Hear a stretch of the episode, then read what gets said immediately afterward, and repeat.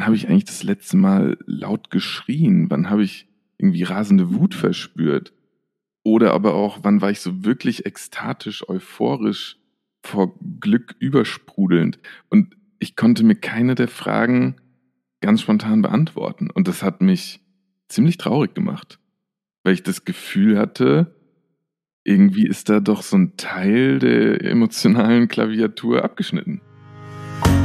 Hier ist Christoph Mauer und du hörst 100% den Podcast über Fokus bei der Arbeit, Achtsamkeit im Alltag und heute auch wieder über sehr, sehr grundsätzliche Fragen des Lebens. Ich spreche heute mit Christoph Keifenheim. Er ist im letzten Jahr seines Medizinstudiums und lebt und arbeitet in Wien. Dich erwartet ein Gespräch über Verletzlichkeit in der ärztlichen Tätigkeit, Hypnose, Psychedelika und Psychotherapie, das Ego, Ego-Work und Angst, ein Gespräch über Beziehungen, Liebe und Öffnung. Das hier ist das bisher persönlichste Gespräch in diesem Podcast. Sowohl Christoph als auch ich haben sehr offen über vergangene und aktuelle Situationen unseres beruflichen und privaten Lebens gesprochen. Danke, dass du zuhörst. Ich wünsche dir ganz viel Spaß und eine lehrreiche Zeit. Ja, Christoph, ich freue mich total, dass du da bist. Es gibt viele, viele Themen, über die wir heute sprechen werden. Und mir ist fast ein bisschen egal, wo wir anfangen, aber vielleicht bei dem, was dich gerade beschäftigt. Du bist fast vor dem Ende des Medizinstudiums. Du wirst jetzt Arzt. Und meine große Frage ist, warum in dieser heutigen Zeit, wo so viele schimpfen, dass dieses Gesundheitssystem gar nicht mehr so gesund ist, sondern eher so ein Krankheitssystem ist, warum hast du da eine Motivation, erst Medizin zu studieren und dann auch wirklich mit Patienten arbeiten zu wollen? Ich bin gespannt auf diese erste Antwort. Ich bin gespannt auf alle Fragen, äh, wo deine Antwort mich hinführen wird. Herzlich willkommen, lieber Christoph. Ja, vielen, vielen Dank auch, dass ich da sein darf. Vielen Dank für die Einladung. Und das Gute aus meiner Sicht ist, ich habe mir die Frage so eindeutig, glaube ich, noch nie gestellt. Das heißt, äh, scheinbar geht's mir mit der ganzen Situation so gut, dass ich sie mir noch nicht stellen musste. Ähm, ich hatte sehr früh den Wunsch, Medizin zu studieren und habe es tatsächlich damals äh, aus NC-Gründen nicht direkt umsetzen können. Same hier. Ja. da kam dann noch ein, noch ein anderes Studium dazwischen und äh, ja, also vier Jahre nach meinem Abitur habe ich dann äh, den Wunsch mir doch noch erfüllen können und bin seitdem in Wien im Studium. Und am Anfang in der Vorklinik und vielleicht kannst du das sogar nachempfinden, ist man ja noch, noch sehr weit weg vom ärztlichen Beruf. Man fragt sich vielleicht in manchen Momenten sogar auch, was habe ich da gerade für ein Studium gewählt und worauf läuft das hier noch hinaus? Ich möchte eigentlich äh, nichts mehr über den Zitratzyklus wissen. Und je weiter das Studium aber fortgeschritten ist, desto näher kommt man an den Kern dessen heran, was man da irgendwie auch mal vor Augen hatte. Und das ist letztendlich irgendwo der Mensch. Ähm, man, man kommt mehr in die Klinik, man schafft es vielleicht sogar schon irgendwie eigene Schwerpunkte zu setzen und so ein bisschen herauszufinden, was zieht mich da an, an, an fachlichen Interessen. Ähm, für mich ging es dann tatsächlich so über die, die erste Vorstellung Richtung Orthopädie zu gehen. Ähm, erstmal auf so eine, ja, ganz wilde Suche, weil ich gemerkt habe, ich fühle mich im OP eigentlich gar nicht so wohl. Äh, und gleichzeitig gab es auch da erste Momente, wo ich gemerkt habe, so in diesem Fach Medizin, in diesem ärztlichen Beruf, gibt es einfach Situationen, die du sonst in ganz, ganz wenigen Berufsfeldern miterleben darfst. Also wo du so nah am Leben dran bist.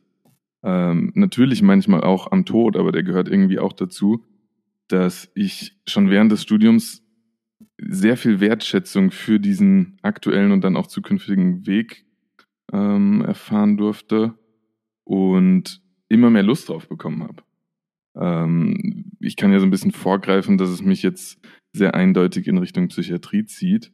Äh, und unter anderem auch, weil ich das Gefühl habe, dass ich dort so nah wie in sonst fast keinem Fach irgendwie an den Menschen dran sein kann. Und dieses so tief in Lebenssituationen eintauchen können, aber auch vor allem dürfen, äh, finde ich jeden Tag wieder ganz besonders. Ähm, und, und da die Menschen abzuholen, wo sie sind, irgendwie an die Hand zu nehmen und irgendwo anders wieder rauszulassen. Äh, das habe ich bisher noch nirgendwo anders irgendwie auch mitbekommen können in dieser Intensität. Und ich habe total Bock drauf. Also ich freue mich total auf das, was kommt. Und natürlich ist es gleichzeitig auch ein Arbeitsumfeld, was mit sehr viel Verantwortung einhergeht. Da wirst du noch mehr von erzählen können. Ähm, das werde ich auch noch lernen müssen und mich darauf einstellen müssen. Und da habe ich Respekt vor. Da habe ich viel Respekt vor gerade. Ähm, vor allem, weil ich jetzt eben irgendwie noch so, so immer mitlaufen kann. So, ich kann irgendwie meinen Senf dazugeben und ich kann auch immer mal was, was machen, aber ich habe noch keine Verantwortung.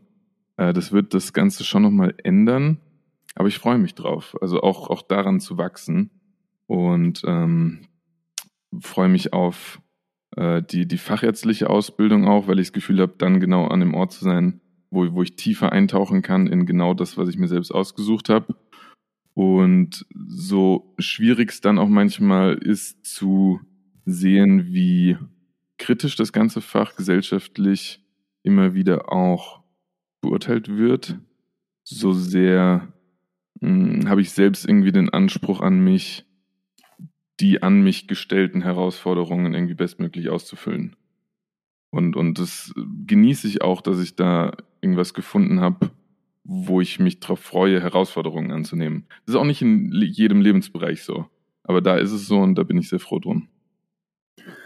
Ja, das ist eine ganz äh, integrierende Antwort, die du da gesagt hast. Und letztlich äh, ist es in der Psychiatrie sicherlich so, dass es auch aus meiner Sicht das Fachgebiet ist, was am stärksten die Biografie des Patienten integriert in mhm. den ganzen Heilungsprozess. Ja. Das mit der Verantwortung ist so, dass mein Doktorvater damals zu mir gesagt hat, du wirst in der ersten Woche nach dem Examen mehr lernen über Verantwortung als im ganzen Studium.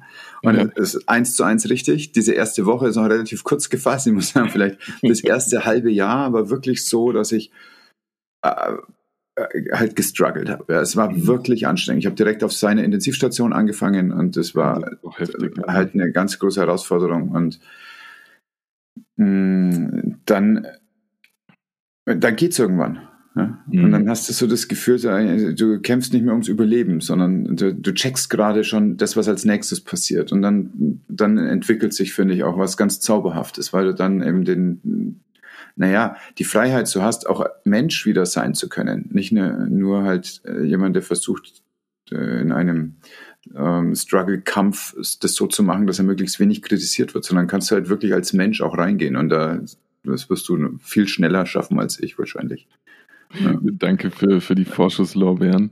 Aber gleichzeitig die Frage an dich vielleicht sogar noch, war das bei dir dann auch ein, ein Prozess, wo man am Anfang irgendwie versucht hat, einfach nur so die Fakten hinzubekommen? Weil, ja. weil du jetzt meintest, du hast es dann danach geschafft, irgendwie wieder als Mensch zu agieren. Das heißt, so deine persönlichen Qualitäten waren die am Anfang gar nicht mm, so, so an der Oberfläche? Ich kann dir sogar genau den Tag sagen, an dem sich das verändert hat. Und zwar war das, es war eine Neurointensivstation. Da sind 40 Prozent der Patienten gestorben im Verlauf des Intensivaufenthalts. Das ist krass mhm. und war mir, ich dachte, das ist mhm. normal, aber, aber ist nicht so, sondern erst als ich, also es ist für dieses Fach ist es normal, aber erst als ich dann in die Anästhesie gewechselt bin und gemerkt habe, dass Leute aufwachen und ganz normal sein können, ja. dachte ich, okay, krass, das hat mich doch mitgenommen, was ich erlebt habe.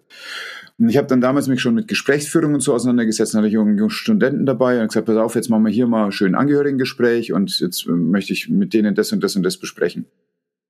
Dann sind wir da reingegangen und ich habe angefangen mit denen zu reden und dann sagt die Frau, wissen Sie, das war so, als das hier losging, er hat einmal sich am Tisch aufgerichtet, hat mich angeschaut, hat gesagt, dieses Leben, das war so schön. Und dann ist er bewusstlos zusammengebrochen. Mhm. Und da stellen sich mir alle Haare gerade auf, wenn ich an diese Situation denke. Das ist 15 Jahre her. Und in dem Moment habe ich aufgehört zu sprechen, habe aufgehört, in einer Teaching-Situation zu sein, hatte eine Träne im Auge und habe in dem Moment realisiert, dass es nicht mehr an der Zeit ist, mich zu verstecken hinter irgendwelchen Schemata, mit denen ich Gesprächsführung mache, sondern mhm. dass es völlig angemessen ist, einfach als Mensch berührt zu sein von dem, was da gerade mir geschildert wurde. Ähm, und das hat für mich den Tod als den guten Tod ja, geöffnet als möglichen Ausgang von dem, was mein Bemühen ist. Und damit war das nicht mehr so, dass wenn ich gemerkt habe, dass wir einen Verlust der Rettbarkeit hatten bei Patienten, und das ist aus der Medizinethik bei den End-of-Life-Decisions so ein stehender Begriff, dass man Verlust der Rettbarkeit haben kann. Und dann ist es auch ärztliche Pflicht aufzuhören mhm. und nicht mehr rumzublödeln, dass man jetzt noch irgendwas macht, noch was reinschüttet, sondern äh, einfach auch akzeptiert, was hier gerade nicht mehr anders zu machen ist. Und dass ich das nicht mehr als Niederlage wahrgenommen habe, sondern einfach nur als Wechsel meiner Fokussierung. Das ist an dem Tag passiert. Ja, ja finde ich ganz besonders und, und freue ich mich, dass du das erleben durftest, weil, weil man spürt, wie es dich geprägt hat. Es hat, es hat. In allen Aspekten. Und zwar sowohl, dass ich jetzt auch in der Lage bin, mit dem Tod umzugehen. Für mich ist es extrem wertvoll. Mhm. Ich bin davon überzeugt, dass es kein sinnerfülltes Leben gibt, ohne sich mit dem Tod auseinandergesetzt zu haben. Dass die Endlichkeit des Lebens uns überhaupt erst den, also dass die Endlichkeit des Lebens uns das Leben überhaupt erst wertvoll macht. Ein Thema, über das ich heute eh noch mit dir sprechen möchte und was ich ganz kurz noch anreiße. Denn was wäre die Liebe, wenn das Leben unendlich wäre? Die wäre nichts mehr wert.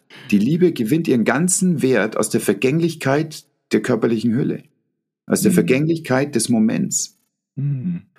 Und das zu erleben hat für mich ganz viel geöffnet, hat ähm, in meiner Liebesfähigkeit auch anderen Menschen gegenüber, aber auch mir gegenüber ganz viel geöffnet. Und hat mir letztlich das bereitet, was ich jetzt an Therapie mache. Ich bin ja aus der Intensivmedizin ausgeschieden. Ähm, jetzt bin ich an dem Schritt, auch mit Notfallmedizin aufzuhören, mit der außerklinischen.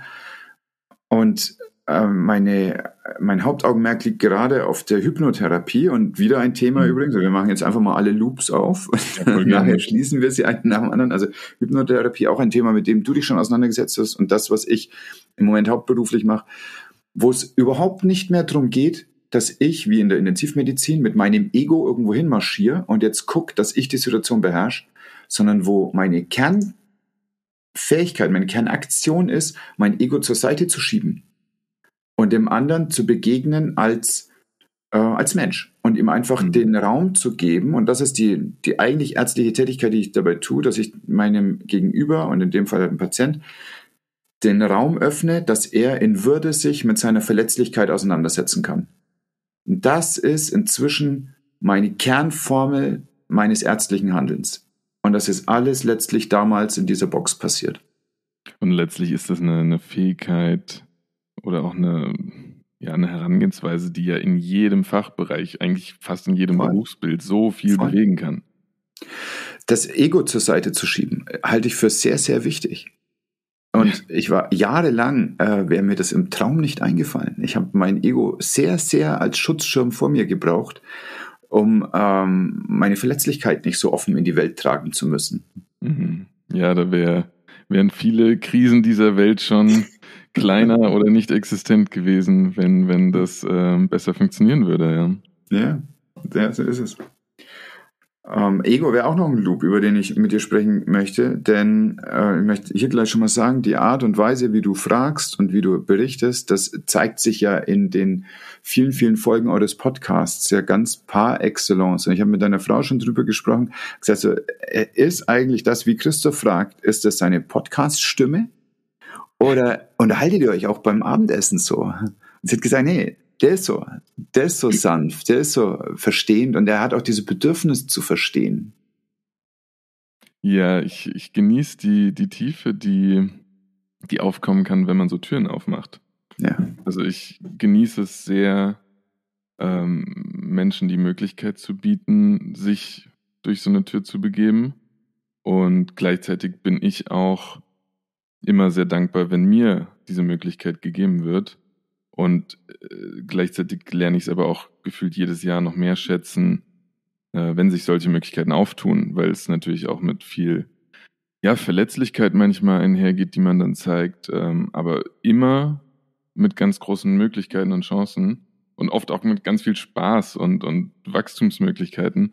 Äh, und deswegen, ähm, ja, danke, dass, dass du das irgendwie äh, mir gerade so spiegelst. Äh, nehme ich gerne so an. Danke. Ja, völlig. Ehre, wem Ehre gebührt. Erzähl mir zur Ego-Arbeit. Das, es wirkt so, als ob es dir ein vertrautes Konzept wäre. Ähm, ja. Und gleichzeitig äh, definitiv äh, nichts, was in irgendeiner Form äh, abgeschlossen wäre. ich glaube tatsächlich, dass das Beste, um sich mit dem Ego auseinanderzusetzen, ist vermutlich eine sehr vertraute Freundinnenschaft, Partnerschaft, also irgendwie Menschen um sich herum zu haben, mit denen man komplett man selbst sein kann. Ähm, weil, weil dann diese Auseinandersetzung mit dem Ego teilweise auch ganz von selbst passiert.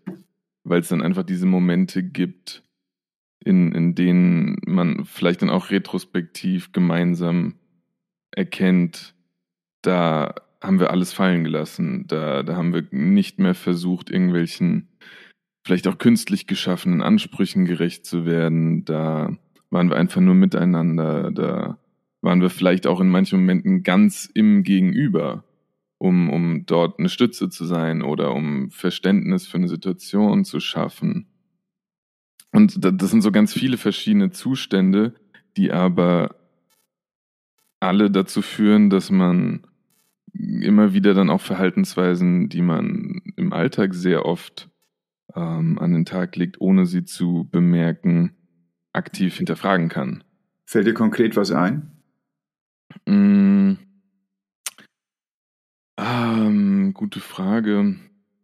Mm, was, was da zum Beispiel für mich immer schnell aufkommt und in letzter Zeit auch nochmal eine größere Rolle spielt, ist mein Sport. Ähm, ich ich mache sehr aktiv und sehr ambitioniert Kraftsport. Und klassischerweise ist das Fitnessstudio auch in der öffentlichen Wahrnehmung irgendwie ein sehr ego-getriebener Ort. Und dort herrscht definitiv Selbstdarstellung und ja, letztlich ist es einfach auch, äh, man ist alleine in diesem an diesem Ort. Man, man trainiert oft für sich und gleichzeitig für alle anderen, um sich zu präsentieren. Und ich stelle mir dann oft auch die Frage, was bringt mich so oft die Woche, manchmal jeden Tag die Woche, an diesen Ort und was bringt mich dazu, dort wirklich viel äh, ja, Energie reinzustecken. Ähm, ich kann vorgreifen, dass ich da auch wahnsinnig viel Energie rausziehe. Und, und vor allem auch letzterer Punkt ist es dann oft, der mich ein bisschen beruhigt, weil, weil ich doch erkenne, ich, ich habe da Beweggründe für, die über ähm, vielleicht eine rein egoistische Motivation hinausgehen. Ich bin da wirklich sehr für mich alleine, aber das hat für mich fast eine meditative äh, Form angenommen mittlerweile. Ich habe da eine intensive Auseinandersetzung sowohl mit meinem Körper als auch mit meinem Inneren. Die finde ich in vielen anderen Tätigkeitsbereichen nicht. Also ich komme da oftmals auf Ideen, auf Lösungswege, die ich im Alltag versucht habe zu finden, aber noch nicht finden konnte. Und, und dann, dann ist es im ersten Moment eben ein Szenario, was vielleicht von außen betrachtet sehr ego-getrieben ist. Und für mich ist es fast ähm, das Gegenteil. Ja. Macht das ein bisschen deutlich als Beispiel? Ja, total. Hm. Weil natürlich, wenn es von außen betrachtest, dann können beide Interpretationen kommen. Ja, absolut. Ja. ja. Und, und das darf ja auch in Frage gestellt werden. Also ich mache ja auch manche Sachen, wo ich, wo ich denke, ja, ist das jetzt wirklich altruistisch oder ist das egoistisch? Um mal dieses Gegensatzpaar, was ähm, Richard Dawkins in, in, den Raum gestellt hat, von Altruismus und Egoismus zu bemühen. Ja. Und seine Auflösung ist, dass Egoismus in Wahrheit altruistisches Verhalten ist was mir ganz gut gefällt. Also das ist, ist ein Altruist, also der, der, Egoismus des Einzelnen ist ähm, in der Regel etwas, was für die Art altruistisch ist. Ja, ich meine, unser Fortbestehen im Individuellen ist ja auch letztlich ein Zugewinn für die Gemeinschaft. Ja. Ja, ja und, er, und er dreht es da noch rum. Also auch das, was wir von außen als altruistisches Verhalten wahrnehmen, wenn jemand zum Beispiel eine, ein, ein Muttertier sich opfert für das Jungtier, mhm. wirkt er altruistisch, ist aber je nach Situation höchst egoistisch, weil genau ihre Gene einfach weitergegeben werden. Ja, ja, absolut. Also das ist dann echt zwei Das heißt, diese Beleuchtung von außen öffnet einfach eine, einen, einen, einen Raum. Ja. Mhm. Was hast du denn vorher studiert? Sport oder was anderes? Äh, Wirtschaftswissenschaften. Ach, schau. also wirklich was ganz anderes. Ähm, ja, das war damals noch, ich komme ja aus der Nähe von Frankfurt ursprünglich und ja, habe meinen Bachelor drei Jahre in Frankfurt gemacht und bin sehr froh, ihn abgeschlossen zu haben. Hat mir in der Zwischenzeit definitiv ein paar Dinge ermöglicht, ähm, aber gleichzeitig habe ich relativ schnell auch gemerkt, dass ich die Medizin irgendwie noch umsetzen möchte, vielleicht sogar auch muss. Und ähm, ja, habe hab mich zwar dann entschieden, eben diese drei Jahre noch durchzuziehen, aber mich gleichzeitig schon umgeschaut, okay, wo kann es für mich danach hingehen? Und jetzt bin ich eben seit sechs Jahren in Wien. Hm. Ja gut, du wirst ja mit offenen Händen empfangen werden in jede Leitungsposition, wenn du dieses betriebswirtschaftliche Wissen dabei hast. Ja, will, will vorausgesetzt. Ja. Und letztlich ist es ja ganz nah beieinander. Also die Wirtschaftswissenschaften sind ja eigentlich aus der Moraltheologie entstanden und sind ja eigentlich eine äh, Sozialwissenschaft. Die meinen bloß manchmal, dass sie halt irgendwie eine knallharte Wissenschaft sind und machen so irgendwelche Berechnungen. Aber an sich ist es aus der Moraltheologie entstanden. Und die Psychiatrie ist ja auch erst dann in ihrer vollen Blüte und Schönheit, wenn sie eine Sozialpsychiatrie ist. Also wenn sie den Mensch in seinem ähm, Kosmos und ja. nicht als ausgestanztes Phänomen, das aus mhm. dem luftleeren Raum entsteht, wahrnimmt. Das habe ich tatsächlich praktisch sehr schön erfahren, weil im Universitätsklinikum hier in Wien am AKH äh, ist eines der wenigen Häuser, die tatsächlich eine strikte Unterteilung in Allgemein- und Sozialpsychiatrie haben die kommunizieren ganz viel miteinander und, und transferieren auch Patienten und Patientinnen untereinander. Aber die haben das tatsächlich sich auferlegt, nochmal irgendwie ja speziell hervorzutun und zu betonen. Und das war ein sehr schönes Arbeiten, was ich dort erfahren habe. Was ist dann für dich der erlebte Unterschied zwischen den zwei Kliniken gewesen? Hm, der biologische Fokus ist in der allgemeinen Psychiatrie dann einfach stärker. Und letztlich muss man auch sagen, sind die Fälle akuter ähm, vielleicht auch im Mittel manchmal etwas auswegsloser. Äh, und, und der Wunsch war oft auch, Patienten und Patientinnen von der allgemeinen auf die Sozialpsychiatrie zu bekommen, um dann zu schauen, wie können wir auch langfristigen Setting mit den Patienten und Patientinnen aufbauen, in denen sie nicht mehr aufs Krankenhaus angewiesen sind. Das, das war so eine mögliche, aber oft vorkommende Geschichte, dass die Leute akut aufgenommen wurden, ähm, stabilisiert auf der allgemeinen Psychiatrie, irgendwann transferiert auf die Sozialpsychiatrie, dort vielleicht sogar auch ein mehrwöchiges Turnusprogramm noch durchlaufen haben, um dann zusammen mit Ergo, Physio, Sozialarbeit ähm, und natürlich der Psychotherapie auch zu schauen, okay, in was für ein Setting können wir die Menschen jetzt dann auch wieder entlassen. Ja. Mhm. Oh. Das heißt, in der ärztlichen Tätigkeit dann ist die Akutpsychiatrie, so vermute ich jetzt gerade, eher medikamentös geprägt oder vielleicht durch die anderen wie Elektrokrampftherapie oder mhm. dergleichen. Und die Sozialpsychiatrie dann durch den Ressourcenaufbau, ähm, das beim Patienten eher die Antwort zu suchen und weniger mhm. paternalistisch beim Arzt zu suchen. Ja, das trifft es eigentlich sehr, sehr gut. Ich meine, natürlich überschneiden sich die Kompetenzen da auch sehr, aber vor allem in der Sozialpsychiatrie kommt den Ärzten und Ärztinnen auch eine Managementrolle zu. Sie sind so das vernetzende Element zwischen den Professionen, die teilweise deutlich intensiver mit dem Patientinnenkollektiv arbeiten als die Ärzte und Ärztinnen selbst. Ähm, muss man auch wollen.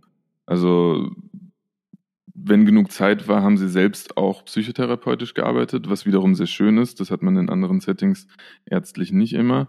Aber es war, war viel so interprofessioneller ja, ähm, Diskurs. Mhm. Ja. ja. Der kann ja mal zielgerichtet sein, der kann aber auch manchmal einfach ermüden. ja, äh, also manchmal war es auch wirklich einfach von einem Meeting ins, ins nächste. Ja. Und ja. dann hat man sich schon fast wieder in, äh, wie in einem privatwirtschaftlichen Konzern gefühlt. Ja. Und äh, wenn dann zudem noch die Patienten und Patientinnen oft gar nicht zugegen sind, während man über sie spricht, dann wird es manchmal ein bisschen schwierig. oft ist es aber auch genau das Gegenteil und, und deswegen, das, das war auf keinen Fall die Norm. Da, ich habe mich da sehr, sehr wohl gefühlt, also auch vom, vom klinischen Arbeiten, das war echt schön. Ja, und äh, wird es dich dahin ziehen oder weißt du schon, hast du schon eine, eine Stellenzusage jetzt? Ich war tatsächlich im intensiven Austausch, vor allem mit einer Professorin, die äh, mich während meinem praktischen Jahr dort betreut hat. Und letztlich habe ich mich relativ schweren Herzens eigentlich dagegen entschieden, weil für mich das wissenschaftliche Arbeiten, mh, hm, ja, was heißt nicht in Frage kommt. Ich möchte nicht so viel Zeit aufwenden, äh, wie notwendig wäre, wenn ich dort eine Stelle beginnen würde. Ähm, und deswegen wird es für mich nicht ans Uniklinikum gehen. Und ich bin gerade am Schauen, in welches Versorgungsspital zieht es mich. Also ich orientiere mich hier in Wien. Und das ist gerade eine intensive und auch nicht einfache Entscheidung, aber gleichzeitig dadurch, dass in der Psychiatrie eine relativ entspannte Stellensituation ist, auch eine, wo ich gerade mich freue, dass ich Möglichkeiten habe. Ja. Kannst du kurz skizzieren, was der Unterschied ist vom Stallgeruch eines Uniklinikums und zu einem Versorgungsspital? Ähm, jetzt mit Fokus auf die Psychiatrie. Ja. Ähm, das Uniklinikum sucht sich die Patienten und Patientinnen vermehrt aus. Ähm, und, und es hat per Definition einfach keinen Versorgungsauftrag im Sinne von, sie haben zwar auch 24-7 eine Notfallambulanz, aber eigentlich verweisen sie dann die Patienten und Patientinnen an andere Spitäler, die regional zugeordnet äh, Patienten und Patientinnen wiederum aufnehmen. Akute oder eben auch sehr interessante Fälle werden auch im Uniklinikum dann aufgenommen. Ähm, und natürlich gibt's dort äh, entweder längerfristige Therapieprogramme, die auf den Stationen laufen, oder eben auch bestimmte Krankheitsbilder, die aktiv erforscht werden. Mhm. Und ähm, ansonsten ist aber wirklich sehr strikt, je nachdem, in welchem Bezirk man in Wien lebt, ist ein bestimmtes Krankenhaus für, für dich zuständig.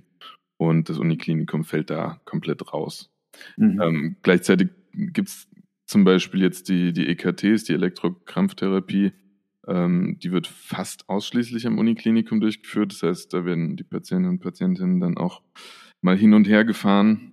Das macht es natürlich nicht immer ganz einfach von der Logistik, aber so ist eben die Organisation jetzt hier. Mhm. Zur Elektrokrampftherapie muss man das sagen. Also ich habe das damals im Pharmaseminar kennengelernt. Und mhm. die Pharmakologen haben gesagt, das ist eigentlich das, was am wirksamsten ist. Und jetzt sprechen wir über die Medikamente. Ja. Und ich habe dann später das erlebt, dadurch, dass ich an der Uni in der Anästhesie war und bei uns wurde auch an der Uni die Elektrokrampftherapie gemacht. Und die größten Fans waren die Patienten. Ja, das ist super. Und von außen drauf geschaut, natürlich denkst du als erstes, wenn du das Wort schon, also wenn du das Wort hörst, so denkst du als erstes an einer Flug übers Kuckucksnest ja, und genau. äh, dramatische Bilder.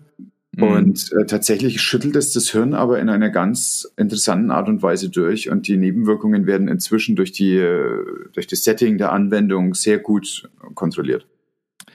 Ich habe auch, als ich das erste Mal es live miterlebt habe, schlucken müssen, weil es wird ja letztlich eigentlich ein künstlich äh, epileptischer Anfall ähm, ja, kreiert.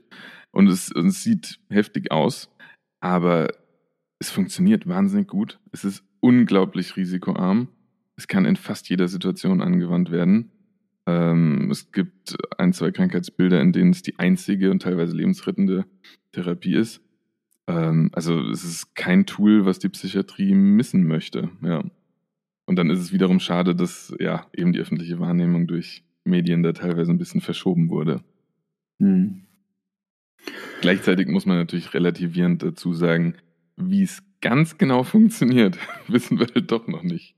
Das wissen wir bei ganz wenig Sachen. Ja, das stimmt wirklich. Ja, neulich eine, eine Online-Debatte mit jemand geführt und die, die hatte, ich weiß nicht mehr genau, um was es ging am Anfang. Und dann hat sie also so gesagt, ja, und es ist so, dass alle Medikamente, da wissen wir ganz genau, wenn die zugelassen sind, wie die wirken. Nein. Ne, nur hingeschrieben, so, erklär mir mal, wie Metamizol funktioniert. Ja. Ja, man weiß es ja ungefähr, sondern du weißt überhaupt gar nichts. Ja, niemand weiß, wie das genau funktioniert. Also auch Paracetamol nimmt jeder. So. Voll, ja. Und ja, es klappt halt. Ne? Wir wissen auch, welche Dosierung irgendwie angemessen ist, aber so diesen genauen halt Point of Action, ja. nein, wissen wir halt nicht. Ja? Ähm, und es gilt für ganz viele Sachen. Jetzt ganz aktuelle Arbeiten aus Marburg, ähm, aber auch aus London zu den Serotonin-Reuptake-Hämmern äh, und der Serotonin-Hypothese der Depression mhm. und den ja. Überlegungen des Serotonin-Gleichgewichts. Ich weiß nicht, ob du das mitbekommst. Eine, äh, hat sogar in die Zeit geschafft, also ganz mhm. populärwissenschaftlich aufbereitet. Und die stellen fest, es ist einfach nicht so. Es ist nicht so, dass wir sagen können, es gibt zu wenig Serotonin und jemand wird depressiv, also machen wir einen Reuptake-Hammer und dann steigt der Serotoninspiegel und das ist alles wieder tutti. Mhm. Denn bei ganz vielen Patienten funktioniert es ja auch nicht. Ja. Und dann stellt man fest, dass zum Beispiel die Serotonin-Reuptake-Hammer an bestimmten Regionen des Gehirns zu einem Abfall des Spiegels führen. Mhm. Was ist das denn jetzt? Wo kommt das her? Warum ja. funktioniert es dann trotzdem bei manchen Leuten? Warum klappt es bei manchen aber auch einfach, die morgens um drei zu wecken? Und dann wird die Depression besser. Was soll das denn alles? Also es ist nicht alles ganz, ganz klar. Das ist auch teilweise wirklich unbefriedigend, finde ich. Und gleichzeitig ist es immer noch in Teilen so das Beste, was wir haben. Damit natürlich irgendwie sensibel umzugehen, ist dann in der Verantwortung, die wir da tragen. Aber ja, es ist nicht, nicht alles so klar, wie es dann manchmal scheint. Ja. ja. Was letztlich, wenn man es ganz bis zum Ende durchatmet, auch dazu führt, dass wir unser Ego zur Seite schieben dürfen. Das und aus diesem Erbe, die zweite Hälfte des letzten Jahrhunderts war eine, die in der Medizin zu unglaublicher Hybris geführt hat. Es gab mhm. damals die Entdeckung der DNA. Ja. Man hat gesagt, so bald, bald werdet ihr ganz individualisierte Therapien haben. Jeder so seine für sich. Mhm. Und in der Onkologie ist das ein ganz kleines bisschen jetzt schon richtig und Realität, aber es ist ganz sicher nicht so, dass jeder sein eigenes Blutdruckmittel hat. Und dann wurde angefangen, Organe zu transplantieren. Und spätestens da mhm. haben ganz viele mit einem weißen Kittel wirklich so ein gottähnliches inneres Kind gehabt. Und, ähm, und dann kamen halt auch die Patienten, die dann gesagt haben, Mensch, dann kann ich ja weiter so leben, wie ich lebe. Und ich komme zu dir und du von dir kommt mir Heil. Mhm. Und dann bist du in einer postmodernen Gesellschaft, in der die, äh, die religiösen Institutionen wegfallen und ihre äh, Deutungshoheit verlieren, hast du auf einmal eine neue, eine quasi religiöse Fügung, zwischen Jüngern und, ähm, und Priestern, die ja. beide das aber nicht wissen. Und wie immer, es ist nicht die Grenze zwischen richtig und falsch. Das sind ja auch ganz viele tolle Sachen passiert dabei. Die Grenze ist immer zwischen bewusst und unbewusst. Mhm. Und wenn der Prozess unbewusst ist, dann kommt so ein Blödsinn raus. Dass jetzt auf einmal die Patienten alle enttäuscht sind, dass sie kein ewiges Leben bekommen. Und die Ärzte sind enttäuscht, dass sie, äh, auch wenn sie noch mehr Schläuche reinstecken, den Tod nicht verhindern können. Und, und gleichzeitig dann eben große Verwirrung, Dramatik und auch ja, ungute Entwicklungen aufkommen, wenn diese Erkenntnis stattfindet und man sich dann Menschen zuwendet, die dieses Versprechen wieder auftun, es aber auch nicht halten können. Da könnten wir jetzt tiefer reingehen, müssen wir gar nicht, aber das haben wir in den letzten zwei Jahren ja ganz gut auch mitbekommen. Äh, ganz schwierige Dynamik, wahnsinnig komplex, gleichzeitig auch super interessant und oft finde ich aber auch sehr ermüdend. Ja, weil du, wenn du mitspielst, macht dich das kaputt. Extrem, extrem. Ja. Irgendwann muss man sich da ausklinken. Ja, ja. Wie grenzt du ab? Ähm, zu, zu wenig teilweise. Ähm, also pff, zum Beispiel bin ich regelmäßig mit, mit Eva in ähm, Austausch, wie viel Nachrichten wir zum Beispiel konsumieren. Ja. Äh, und während sie das sehr reduziert hat, halte ich das Level tatsächlich sehr, sehr hoch. Und ich kann auch grundlegend sagen, ich interessiere mich einfach für vieles und ich fühle mich gerne informiert. Aber wenn ich ganz ehrlich bin, müsste ich mich da teilweise besser von abgrenzen, weil ich dann doch auch mitbekomme, wie mich Dinge belasten. Dinge, die ich vor allem überhaupt nicht ändern kann und die manchmal mich noch nicht mal irgendwie betreffen und trotzdem beschäftigen sie mich dann und nehmen Raum ein. Deswegen, ja, Abgrenzung kann ich nicht so gut. Tue ich mir schwer mit. Mhm. Auch weil ich manchmal das Gefühl habe, ähm, vielleicht auch mit einer klaren Grenze, die mir gut tut, zu viel Raum einzunehmen und vielleicht auch irgendwem was zuzumuten oder Hilfe zu verwehren, tue ich mir nicht so einfach mit. Ja. Ja. Ja, das kann ich absolut nachvollziehen. Ich habe sehr lange gebraucht, um ähm, für mich so abgrenzen zu können, dass ich bei mir bleibe. Mhm. Und gleichzeitig das Gefühl habe, dass ich dadurch eben auch meinem Gegenüber überhaupt erst was geben kann. Das ist eine ganz spannende und ganz tolle Erkenntnis. Ja. So ist es. Vorher, wenn, wenn mein Glas leer ist, im Bild gesprochen, kann ich nichts weitergeben. Richtig, ja. ja. Gab es irgendwie Momente, in denen du beeinflusst wurdest, so dass du diese Erkenntnis haben konntest? Oder einfach ein längerwieriger Prozess, in dem du gemerkt hast, es tut dir gut?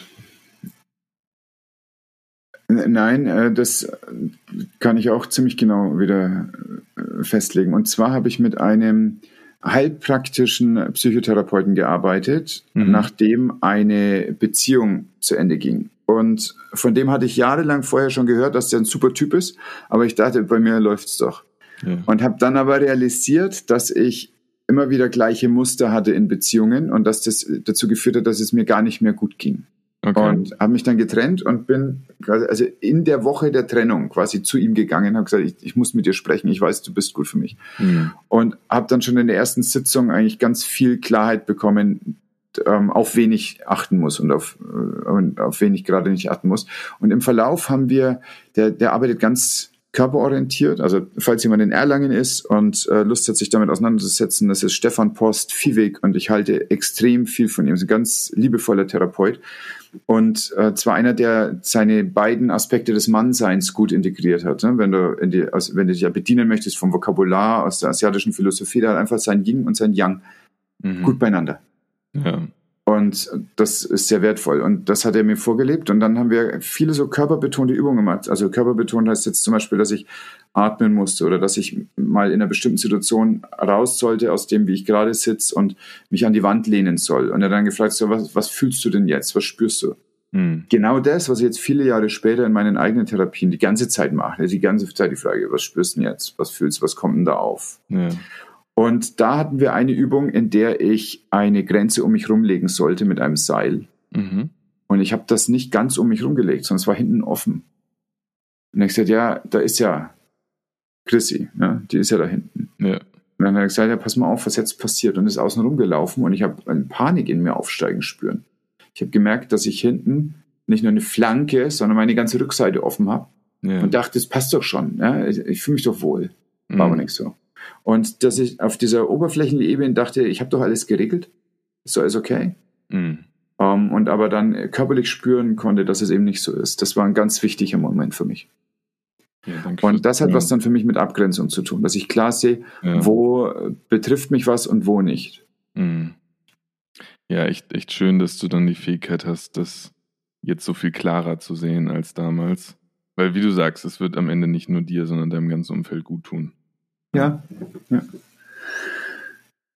Äh, lass mal gerade noch in, das sind jetzt Körpererfahrungen, ich habe hingewiesen auf das Hypnotische, wie ich jetzt arbeite, lass mal gerade zu deinen Erfahrungen mit Hypnose gehen. Du ja, hast gerne. das selber schon erlebt? Mhm. Hast du es auch schon gelernt, wie du es anwendest? Nein, das, das gar nicht. Dann erzähl ähm, mal von deinen Erlebnissen, bitte. Mhm. Ähm, also es war tatsächlich nur eine sehr intensive, ich würde sagen, recht lange Sitzung, die ich hatte. Und ich bin damals äh, mit einem für mich sehr konkreten, vielleicht wenn ich es jetzt ein bisschen beschreibe, eher vage anmutenden Anliegen hingekommen. Und zwar hatte ich in den letzten Jahren schon immer mal wieder so das Gefühl, hm, sehr gut darin zu sein, so eine stabile Baseline zu halten und ich bekomme auch aus meinem Umfeld oft gespiegelt, dass ja ich einfach ein Garant für Stabilität sein kann, dass, dass ich Halt geben kann, äh, Leute gut erden kann. Aber was damit für mich oft auch einherging, was ich immer mal wieder dann auch ja beobachten konnte, dass so diese krassen Ausschläge nach oben und unten so ein bisschen weggefallen sind dadurch. So, ich hatte dann irgendwie Momente, wo ich mich gefragt habe, wann habe ich eigentlich das letzte Mal laut geschrien? Wann habe ich irgendwie rasende Wut verspürt? Oder aber auch, wann war ich so wirklich ekstatisch, euphorisch, vor Glück übersprudelnd? Und ich konnte mir keine der Fragen ganz spontan beantworten. Und das hat mich ziemlich traurig gemacht, weil ich das Gefühl hatte, irgendwie ist da doch so ein Teil der emotionalen Klaviatur abgeschnitten. Ähm, und gleichzeitig war ich mir aber auch sicher, das schon erlebt zu haben. Also ich hatte nicht das Gefühl, und das habe ich auch von meinem Umfeld bestätigt bekommen, dass das zu Lebzeiten immer so war. So, ich hatte diese Momente. Aber irgendwo, ja, habe ich sie vielleicht irgendwie ruhig gestellt, beiseite gelegt, in Teilen vielleicht auch wirklich bewusst oder unbewusst abgeschnitten, um mir in diesen dann doch prägenden Momenten irgendwie als Überlebensstrategie zu dienen. Ähm, und so auf der Suche nach, ja, die, diesen, diesen großen Ausschlägen nach oben und unten bin ich äh, zu dieser Therapeutin gegangen und sie praktiziert eine Form von Hypnotherapie, die sich RTT nennt, Rapid Transformation Therapy. Ähm, und die, die ist darauf ausgelegt, eigentlich mit sehr wenigen Einheiten schnelle Veränderungen ähm, möglich zu machen und ist definitiv auch nicht für jegliche, ich nenne es jetzt mal Krankheitsbilder geeignet. Aber gleichzeitig muss ich auch sagen, bin ich nicht tief genug in, in der Arbeit drin, um das jetzt genau spezifizieren zu können. Was ich aber auf jeden Fall sagen kann, ich war dort, ich saß auf diesem Sessel, wir hatten auch einiges an Vorgespräch und wir, wir hatten die, die Sitzung begonnen und relativ schnell hatte ich so ein bisschen Zweifel an dem Prozess. Ähm, relativ lang gefühlt hatte ich das äh, Empfinden, hier passiert gerade nicht viel oder gar nichts und vielleicht bin ich einfach nicht responsiv dafür.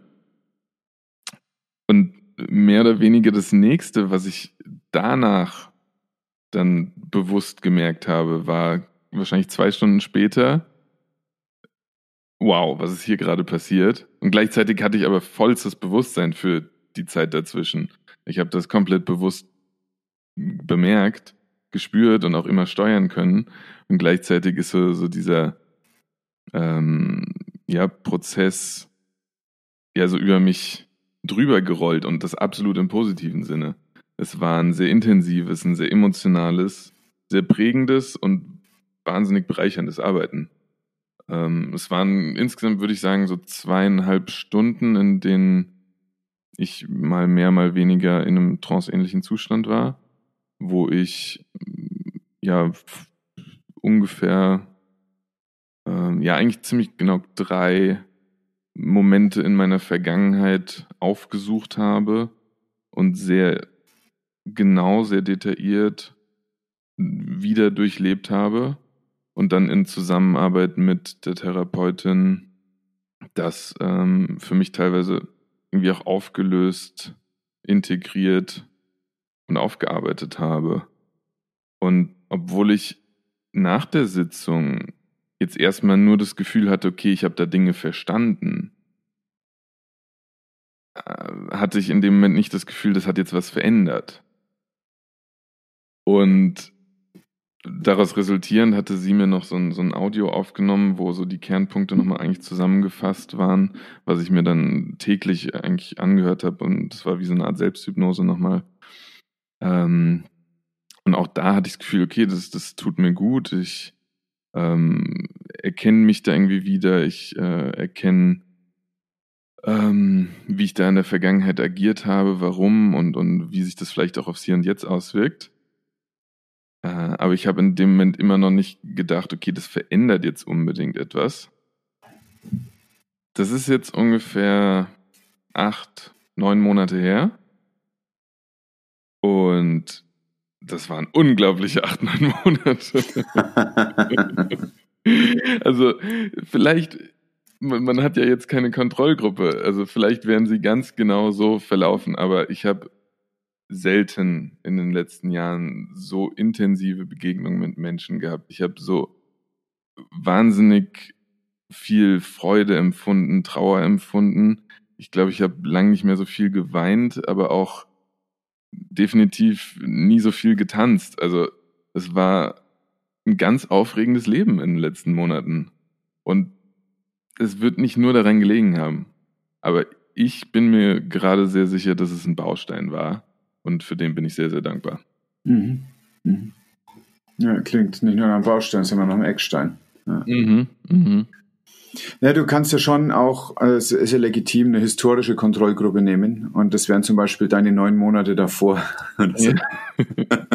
Damit ist N immer noch bloß eins und es wird ganz schwierig, da was drüber laufen zu lassen. Und wir werden das wohl aus dem anekdotischen Bereich nicht rauskriegen. Ja. Aber äh, du musst ja keine Wissenschaft draus machen, wie es dir geht, sondern das ist ja was völlig Phänomenologisches. Und so wie du jetzt gerade strahlst, äh, wirkt es so, als ob das noch nachklingt. Ja, absolut. Also ich bin auch ganz dankbar dafür, dass, dass ich das erfahren durfte. Zum, zum Teil, weil ich es einfach spannend finde und zum anderen einfach, weil es mein Leben verbessert hat. Mhm. Ja. Und, und was ich vorher auch nicht gedacht hätte, wie dankbar ich rückblickend für sehr schwierige Phasen in den letzten Monaten bin, weil ich da einige Dinge ja, teilweise auch irgendwie zum ersten Mal habe spüren können oder irgendwie so bewusst gespürt habe, die in dem Moment echt nicht einfach und anstrengend waren, aber sie gehören irgendwie auch dazu. So, sie haben das Leben irgendwie dann auch ausgemacht und ich bin jetzt nie so verletzt rausgegangen, dass es mich nicht mehr wieder nach oben hat kommen lassen. Und, und das war auch eine schöne Erkenntnis, dass ich halt echt beide diese Ausprägungen haben möchte und ähm, die auch haben kann, dass die, dass die nicht verloren sind, dass die auch ein Teil von mir sind. Mhm. Und äh, wie hat Eva das erlebt? Also gibt es dir auch eine Rückmeldung, dass du intensiver lebst oder ist es jetzt eher so in dir drin, das Erleben? Na, sie ist in Teilen auch äh, da absolut beteiligt. Also, sie kommt da auch gar nicht drum rum, das mitzuerleben. Und bewertet es genauso wie du selber, also dass es intensiver ist. Ja, doch, doch, doch, auf jeden Fall. Ich meine, es kommt jetzt bei uns beiden natürlich noch hinzu, dass wir vor zwei Monaten geheiratet haben. Das war halt in der Hinsicht auch nochmal ganz intensiv für uns. Ähm, nee, aber auch darüber hinaus ähm, gab es einfach viele besondere Momente, die mh, mm, ja, die, die schon präsent, also oder prominent waren. Ja. Mhm. Ja, das ist ja ähm, sehr interessant beim Rückgehen in, sagen wir, in die Vergangenheit, in, im Umgang mit den Stimmen der Vergangenheit in so einer hypnotischen Sitzung. Kann es ja wirklich passieren, dass die emotionale Erinnerung an Ereignisse sich verändert. Dass einfach ein. Reframing stattfindet in dem Moment, wo du da bist. Absolut. Und du bist dann wieder im Hier und Jetzt und denkst an die gleiche Situation mit den gleichen Triggern mhm. und dein Körpergefühl ist ein anderes. Mhm. Ist zum Beispiel nicht mehr Panik, sondern ist Ruhe und Geborgenheit. Absolut. Ja, und das ist völlig irre. Ganz beeindruckend. Und du wirst es wahrscheinlich in, in Therapien auch miterleben. Ähm, weil, weil ich finde, manchmal klingt es dann so, so abstrakt. Aber sobald man das jetzt entweder an sich selbst oder dann in deiner Position vielleicht auch als Therapeut erfahren hat, wird es auf einmal so greifbar und rückt aus Total. einem theoretischen Konstrukt heraus. In beiden, also ich habe ja auch viele, viele Hypnosen in der Ausbildung selber erfahren. Ja. Um, äh, habe ja auch viel bei mir aufgelöst. Deswegen kann ich auch mit so großer Begeisterung diese Technik durchführen oder die Methode, weil ich ja weiß, was das kann. Mhm. Und äh, es ist so, es, also ich erlebe das oft als sehr berührend. Also ich muss immer wieder mal sogar an diese Situation, von der ich dir eingangs erzählte, wo diese Angehörige mich so kalt erwischt hat und mich so herausgekitzelt hat, doch endlich innerlich den Kittel abzulegen und als Mensch ja. da zu sein. Ich bin ja. froh in der Hypnotherapie, dass die Leute in der Regel die Augen zu haben. Und wenn ich merke, da löst sich gerade was auf bei den Menschen, dann berührt mich das sehr, sehr häufig so, dass ich in der Regel im rechten Auge so ein, zwei Tränen habe. Dann wische ich die weg und bis die Leute dann die Augen wieder aufmachen, ist das alles ganz normal. Aber da merke ich, dass mich gerade was berührt und dass gerade was passiert. Also das ist ein ganz klarer körperlicher Indikator bei mir, dass hier im Raum gerade was passiert ist. Mhm. Und ich finde es ganz wichtig, das, das auch einfach wahrnehmen zu können eine Frage an dich, weil, weil ich schon Situationen jetzt vor allem im letzten Jahr, in, in meinem letzten Studienjahr hatte, ähm, wo ich in der Klinik mh, hm, Dinge erlebt habe, die in dem Moment so traurig, so emotional bewegend waren, dass ich manchmal wirklich aus der Situation flüchten musste. Also und sei es wirklich einfach so, da war eine Visite und es kam eine Situation auf, die ich nicht aushalten konnte. So, so wo ich das Gefühl hatte, ich muss aus diesem Zimmer jetzt raus. Und zwei, dreimal habe ich das auch gemacht. Ähm, und kurz danach hatte ich oft ein Schuldgefühl, also wo, wo ich das Gefühl hatte, wieso konnte ich das jetzt nicht aushalten? Muss ich das nicht? Äh, vor allem jetzt irgendwie auch im Hinblick auf meinen ärztlichen Werdegang. Ähm, bin ich da irgendwie zu emotional, dass ich zu nah an mich ran? Und mit ein bisschen Abstand kam ich immer eigentlich auch an den Punkt, wo ich gesagt habe, ich möchte das eigentlich nicht nicht abschneiden, dass ich das so intensiv spüre. So, ich bin eigentlich froh, dass das möglich ist. Ähm, und, und bin damit jetzt gerade sehr im Frieden. Ich weiß noch nicht, was für Situationen da auf mich zukommen und wie ich dann jeweils reagieren werde und kann. So, das wird sich auch zeigen. Aber wie, wie siehst du das auch? Findest du das eine schwierige Balance? Ich glaube, dass das allen so geht, die bewusst in den Beruf gehen und zwar ähm, in, in den Beruf, also in, in die heilende Profession und das, das meine ich bewusst so weit. Diese Situation kann Ärzten passieren, kann mhm. äh, Pflegos passieren, kann ja. Physiotherapeuten passieren. Und zwar dann, wenn etwas in dir in Resonanz geht mit dem, was da passiert. Mhm. Es kann vor dir jemand sterben und du sagst, okay, alles klar, und äh, welchen Brief muss ich noch fertig schreiben? Genau. Und es kann jemand ähm, sterben oder gar nicht sterben, aber es soll ausschauen, ähm, der dich völlig aus der Bahn wirft. Mhm. Und es hängt also ausschließlich damit zusammen, was in dir passiert an Resonanz. Ja. Denn das Salz ist immer gleich, aber es brennt nur in der Wunde. Richtig. Und die Frage ist, was du da als Emotion hattest, ob du da, also wem gegenüber du dieses Schuldempfinden hast, ob das gegenüber dem Patienten ist, weil du ihn allein gelassen hast, oder ob das ähm, eher was ist, was du dir gegenüber hast, weil du nicht dem ein, irgendeinem Ideal genügst. Hm. Und ich glaube, dass es, also ich habe ich hab versucht, das mit Alkohol mal hinzubekommen. Ich kann mich sehr erinnern, als ich das erste Mal einen Säugling reanimiert habe, äh, bin ich aus dem Dienst gegangen und bin in eine Kneipe gegangen, so lange, bis ich äh, nicht mehr das Bedürfnis hatte zu heulen und dann bin ich heimgegangen, habe geschlafen. Das, äh, da war ich auch noch sehr jung, da habe ich noch nicht studiert, sondern da war ich noch Sunny und es war eine überfordernde Situation und es war eine völlig unreife Art, damit umzugehen. Und ich habe das hier als Beispiel genannt, damit andere Leute das nicht machen. Ja. Und nicht, dass das ein erstrebenswerter Weg ist, damit umzugehen. Ich weiß, dass ganz viele Ärzte auch auf der Intensivstation Medikamente nehmen, um einzuschlafen. Mhm. Ähm, in der Regel welche, die kein Suchtpotenzial haben, weil dafür studiert man ja. Aber äh, das bedeutet schon auch, dass sie eine, sagen wir, eine Lösung externalisieren und damit sich eben nicht auf ihre eigene Ressource verlassen. Mhm. Warum ich gerade was gesagt habe von Idealen, hängt damit zusammen, dass ich ähm, den Idealen die Werte gegenüberstellen möchte. Denn wenn du mit irgendwelchen Idealen aufgezogen wirst und alle moralischen Institutionen geben dir Ideale. Die erste moralische Institution in deinem Leben sind deine Eltern. Mhm. Die zweite ist dann zum Beispiel die Schule oder die Kirchengemeinde in deinem Ort, je nachdem, wo du halt aufwachst. Ne? In Altötting ist es eher nicht das humanistische Gymnasium, sondern vielleicht eher halt die, Kirche und in mhm. Bremen ist es halt irgendwie wieder was ganz anderes. Ne? Wir haben also ganz große Unterschiede, je nachdem, wo wir sind. Und dann ist es die, äh, die nächste und ganz prägende moralische Instanz, ist die, die deine Deformation professionell macht, nämlich dein Studium oder deine Ausbildungsstelle, wo du die Codes die, die Sprachcodes, die Verhaltenscodes deines Faches kennenlernst. Wie sind wir? Äh, mhm. Wie wir reagieren? Was ist mein Tribe? Und es gibt einen ganz lockeren Tribe der Ärzte und dem fühle ich mich so im großen Sinne gar nicht mehr zugehörig. Und dann gibt es noch so einen kleinen Tribe.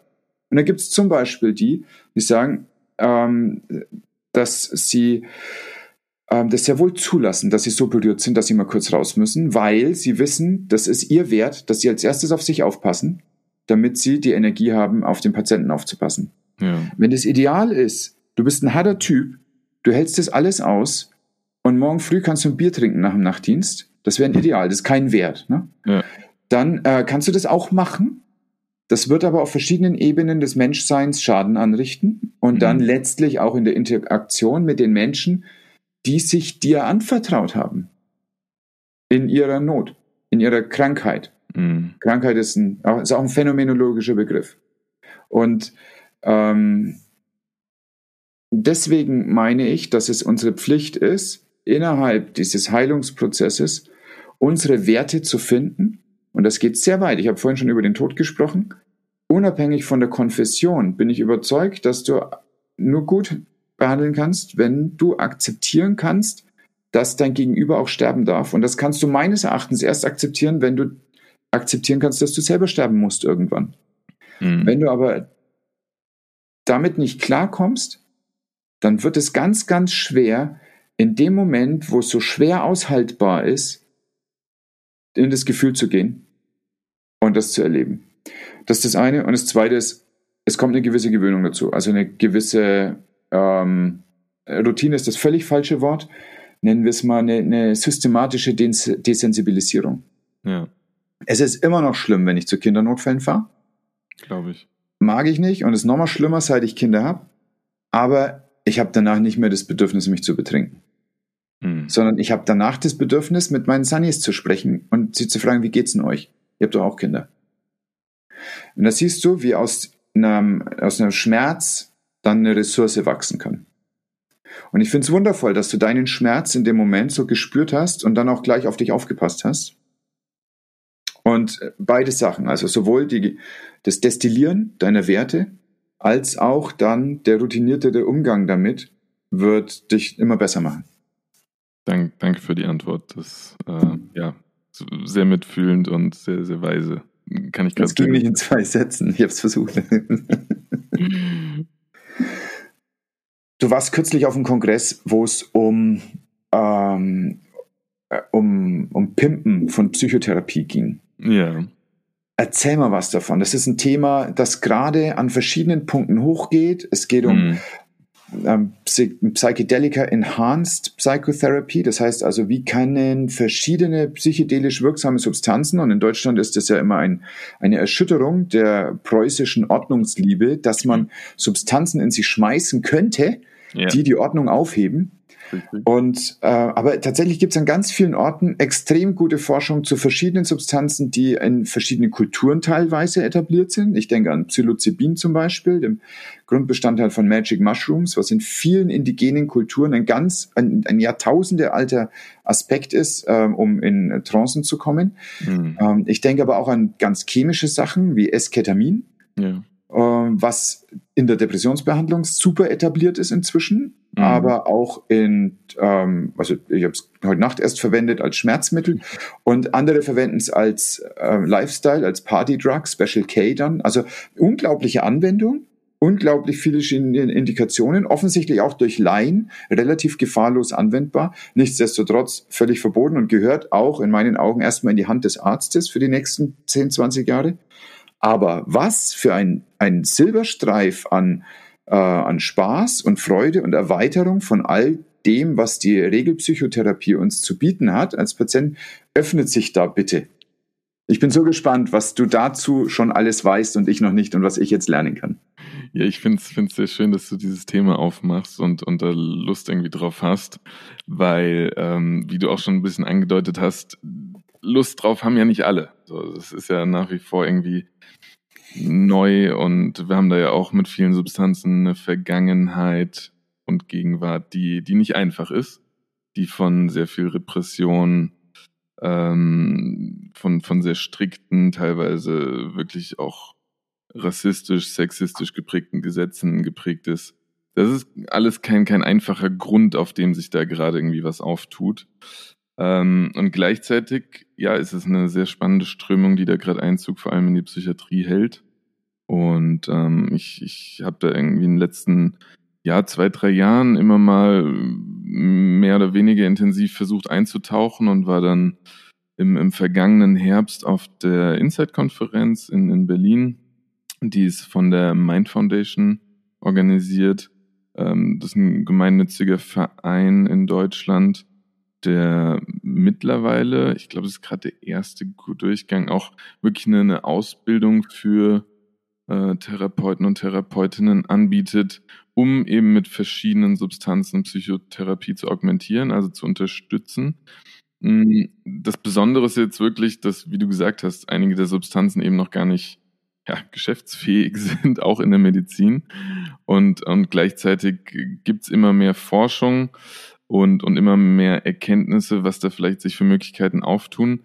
Ich glaube, was für den Anfang aber ganz wichtig ist, nochmal zu betonen, ähm, in dieser Diskussion äh, wird das Ganze oft als wahnsinnig disruptiv, unglaublich revolutionär und als die große Rettung aller Probleme in der Psychiatrie dargestellt. Und ich bin mir sehr sicher, dass man da direkt mal die Hand draufhalten kann und, und sagen kann, das, das wird es nicht sein. Es wird irgendwie ein weiterer Baustein ein weiteres Werkzeug in, in einem großen Baukasten, Werkzeugkasten da sein. Ähm, und ich glaube, dass, dass viele Dinge da große, große äh, Veränderungen bewirken können und, und äh, vielen Menschen Heilung oder Linderung verschaffen können. Aber es wird auch nicht, nicht alles lösen. So, ich ich finde das ganz wichtig, weil das Thema ist prädestiniert dafür, einen Hype zu generieren. Und in Teilen tut es das eben auch. Mm. Du hast das Ketamin zum Beispiel schon angesprochen, finde ich, finde ich ganz gut irgendwie auch als Einstieg, weil es die Substanz ist, mit der schon klinisch jetzt gearbeitet wird.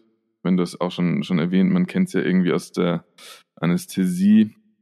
Und äh, jetzt hat es eben die, die Neuzulassung äh, in, in der Psychiatrie bekommen man kennt es da vielleicht dann als Bravato, als Nasenspray, nicht mehr intravenös. Wobei im, im niedergelassenen Setting wird es tatsächlich auch in der Psychotherapie immer noch wieder intravenös gegeben. Das ist so ein bisschen auch äh, ein, ein Kosten- und ein äh, persönlicher Faktor, der da die, die Verabreichungsform bedingt. Und äh, ja, hat irgendwie ganz spannend angefangen, dass äh, man irgendwann mal bemerkt hat, dass postoperativ Menschen, die mit Ketamin anästhesiert wurden, ähm, auf Depressionsskalen besser abschnitten als vorher.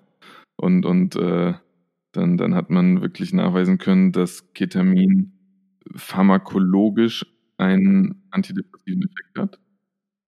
Und dann darüber hinaus bei einer sinnvollen Integration dieser Erfahrungen und auch einer wiederkehrenden Verabreichung ähm, bei Integration in, in die Psychotherapie ähm, vor allem im Rahmen von therapieresistenter Depressionen einen großen Unterschied machen kann. Letzterer Punkt ist, finde ich, ein sehr schwieriger, weil die Kapazitäten für Psychotherapie einfach so begrenzt sind, dass ich auch schon sehr viele Patienten und Patientinnen kennenlernen durfte, die regelmäßig Ketamin bekommen, aber überhaupt keine Psychotherapie. Und das ist wieder so ein Punkt, wo ich wo ich, wo ich ja irgendwie sehr unzufrieden werde, weil, weil ich denke, wir haben hier ein neues Werkzeug, wir, wir haben irgendwie auch Nachweise, das, das kann echt wertvolle Veränderungen bewirken. Und die Menschen haben auch teilweise nach Jahrzehnten erste Therapie, äh, erste depressionsfreie Intervalle. Das ist ganz beeindruckend und wunderschön, wenn, wenn Menschen da wirklich nach zehn Jahren tiefer Traurigkeit und Antriebslosigkeit auf einmal vor dir anfangen, in der Luft äh, Schlagzeug zu spielen, zu singen und auch zwei Stunden später noch berichten, ah ja, das hat sich lebendig angefühlt und ich habe das Gefühl noch in mir, so, so ich spüre das noch und ich bin jetzt gerade zuversichtlich, das wieder integrieren zu können. Aber dann müssen die Leute auch an die Hand genommen werden und es muss jemand da sein und sagen, wir machen das jetzt zusammen, weil alleine kriegen sie es nicht hin. Also was wieder auch so aufzeigt, okay, da, da kommt was ganz Großes, Tolles auf uns zu, aber wir müssen die Chance auch sinnvoll nutzen und integrieren. Ähm, und, und das war auch zum Beispiel jetzt bei dieser Insight-Konferenz ein ganz wichtiges Thema, abgesehen von dem ganzen Hype und allen Möglichkeiten, die da im Raum stehen. Wie können wir das in unsere bestehenden Systeme integrieren? Wie können wir auch mit den ökonomischen Faktoren umgehen, die da auf uns zukommen? Wie äh, weiß nicht, lizenzieren wir vielleicht auch einige Substanzen? Haben wir überhaupt ein Recht darauf, Psilocybin, einen Stoff aus der Natur, letztlich irgendwie zu verkaufen? Äh, oder, oder ist das irgendwie auch kulturelle Aneignung? Das sind ganz viele Fragen, die im Raum stehen, die zum größten Teil noch sehr unbeantwortet sind, die es aber gleichzeitig auch zu einem unglaublich spannenden Themenfeld machen, wo ich, wo ich sehr froh bin, irgendwie gerade so ein bisschen ja, erste Einblicke bekommen zu können. Und ich finde es super spannend, dass du auch gleich den wirtschaftlichen Aspekt noch dazu bringst. Denn das hat wirklich äh, sowohl auf dem Mikro- als auch auf dem Makro-Level ganz enorme Auswirkungen. Äh, um das mit dem Makro mal ein, ein Beispiel, in den letzten Jahren gab es das in so Ökokreisen, dass man gerne Waschmittel ersetzt hat durch so Sapo-Nüsse indische Nüsse mit einem hohen Saponinanteil. Und die hat man dann, ja. konnte man sich super öko fühlen, in die Waschmaschine ja. mit reingeschmissen. Und dann hat das Saponin sich rausgelöst. Ja. Efeu hat auch Saponin, also man kann auch mit Efeublättern waschen. Aber mhm. äh, es war halt schicki, sich diese indischen Nüsse da zu bestellen. Und es mhm. hat dazu geführt, dass in Indien der Preis für die armen Leute halt, für die Anwender in die Höhe gegangen ist. Okay. Das heißt, hier haben sich Leute gut gefühlt ja. und konnten was machen, wo sie danach dann das Zeug also auch völlig in Ordnung auf ihren Kompost schmeißen konnten und mhm. super Feeling, aber nur halt am einen Ende von dieser Veranstaltung und am anderen Ende war es blöd. Ja. Und das Gleiche haben wir ja jetzt auch schon, wenn es um die ähm, Extraktion von bestimmten Substanzen aus Kakteen geht. Mescalin mhm. zum Beispiel mhm. ist ein ähm, aus, also extrem langsam wachsende Kakteen. Ja. Und jetzt hier in Mittelamerika einfach den den indigenen ähm, Kulturen, die das ja in ihrer Heilpraxis schon etabliert haben, seit 3000 ja. Jahren, ja. ähm, das einfach wegzunehmen und zu sagen, ja, bei uns gibt es ja auch mhm. Leute, die krank sind. Mhm. Das ist ein, äh, ein, eine ganz neue Art von Kolonialismus. Das wäre ein, ein, medizinischer Kolonialismus und der ist ganz schwierig, sich vorzustellen, dass das irgendwie okay wäre. Ja, es ist wirklich äh, ganz, ja, wie so ein Minenfeld, finde ich. Ja. Ähm, ich war auch, äh, ich war Anfang des Jahres mit, mit Eva in, in Thailand und äh, war ganz beeindruckt, dass in Bangkok wirklich jedes Pharmaunternehmen dieser Welt eine Niederlassung hat. Einfach weil im Dschungel in Thailand ständig Tausende Wissenschaftler und Wissenschaftlerinnen auf der Suche nach neuen Substanzen sind. So, die, die haben dort alle wirklich hohe Man- and Women-Power, äh, um einfach Neues zu finden. Wofür ist erstmal fast egal. Aber ähm, das ist eine Entwicklung, die, die finde ich schon, ja. ja, erstmal nüchtern gesagt betracht, äh, beachtlich und ja, beeindruckend. Es ist für den Amazonas ein großer Band geschrieben worden mit den Heilpflanzen dort. Und der wurde nicht ins Englische übersetzt, sondern der wurde in der, ich weiß nicht mehr, Yanomami-Sprache oder so gemacht. Da hat ähm, Tim Ferriss in einem Podcast mit dem mhm. Typ, der diese Feldarbeit dafür gemacht hat, äh, ganz langes und wundervolles Interview gemacht und der hat gesagt, wir wollen nicht, dass die Weißen, also das sind Weiße, aber der ist so runtergezogen, er hat gesagt, wir wollen nicht, dass die Weißen das in die Hand bekommen. Ja. Und er sagt, und das ist ganz spannend und das kontrastiert ein bisschen zu dem, was du gerade von den äh, Bangkok-Niederlassungen erzählst, wo die also so eine Art Brute Force Angriff machen auf mhm. den Dschungel und einfach gucken, was sie finden und dann findet man schon eine Anwendung. Ja. Äh, in diesem Interview bei Ferris war es so, dass er gesagt hat, dass die äh, Tiere und die Beobachtung der Tiere wahrscheinlich in den letzten vielen 10.000 Jahren der Menschheitsgeschichte, in der wir eine Kultur haben, also in der wir auch Wissen von einer Generation auf die nächste weitergeben, ähm, dass die Beobachtung von Tieren dazu geführt hat, dass wir bestimmte Substanzen in bestimmten Situationen nehmen. Mhm. Und er hat es gezeigt, dass zum Beispiel, die, die hatten, glaube ich, eine Ziege dabei und die hat sich nicht gut gefühlt, dann hat die von einem bestimmten Strauch gefressen. Ja. Und von dem hat sie sonst nie gefressen. Das ist so gut. Ja. So, da, das heißt, dass nicht ein Mehr an äh, wissenschaftlicher Durchdringung notwendig ist, sondern ganz andere Art, nämlich ein Zurückziehen, mhm. ein Beobachten und dann aber auch ein Akzeptieren, dass zum Beispiel diese eine Pflanze, die wächst eben nur dort, dann ist die halt nur für dort. Mhm. Und dann haben wir da das einfach zu respektieren, dass das zwar nice wäre, aber jetzt ist es einfach, wie es ist. Ich glaube auch, dass also eine, eine synthetische Möglichkeit an diese Psychedelika zu kommen, und bei Psilocybin wird es ja schon gemacht, und bei Esketamin selbstverständlich auch, was ja, ja einfach sehr, sehr verlässliche Reaktionen im Körper dann auch erzeugt, weil du einfach genau weißt, was du nimmst. Ja. Anders als wenn du wie eine Magic Trüffel einschmeißt und dann mhm. schaust du mal, was passiert. Und gleichzeitig ist es ja auch ein Bereich, wo wir merken, auch in gerade laufenden Studien, dass wir mit der Art, wie wir Wissenschaft betreiben, an Grenzen stoßen. Ähm, ich bin ja jetzt sechs Jahre durchs Studium gegangen und habe das Gefühl vermittelt bekommen, da die komplette Medizin zu lernen mhm. und danach so ausgebildet zu sein, dass ich das gesamte Wissen der globalen Medizin zumindest irgendwie mal präsentiert bekommen habe. Und dann, dann kommt man hier zum Beispiel in einen Bereich, wo Dinge passieren, die wir mit unseren Messmethoden nicht erfassen können auf einmal, wo Prozesse im Gehirn aktiviert werden, die wir nicht beobachten können, die, die irgendwie in der Blackbox stecken. Ähm, und, und wir können das Ergebnis teilweise sehen und wir können auch den Beginn des Prozesses irgendwie erfassen, aber dazwischen haben wir, haben wir ein Problem. Mhm. Und dann auch zum Beispiel, nehmen wir zum Beispiel Psilocybin, da, das ist ja eine sehr intensive Erfahrung für die äh, Patienten und Patientinnen, die jetzt in einer randomisierten, doppelblinden Studie ähm, verblindet mh, mm, durchzuführen, ist schwierig. Also weil, eine weil, groteske Vorstellung. Wie soll das funktionieren? Genau. Äh, also das ist äh, eine ne Frage, die sehr schwer zu beantworten ist und gleichzeitig verlassen wir uns aber auf diesen Mechanismus um Therapien zu entwickeln, die dann in einem möglichst renommierten Journal publiziert werden, um sie dann für den Markt und die Medizin reif zu machen. Also da, da müssen wir irgendwie ein bisschen umdenken oder auch äh, Lücken akzeptieren, wenn wir auf dem Gebiet Fortschritt machen wollen. Und das ist nur ein Beispiel für. für, für ja, ja.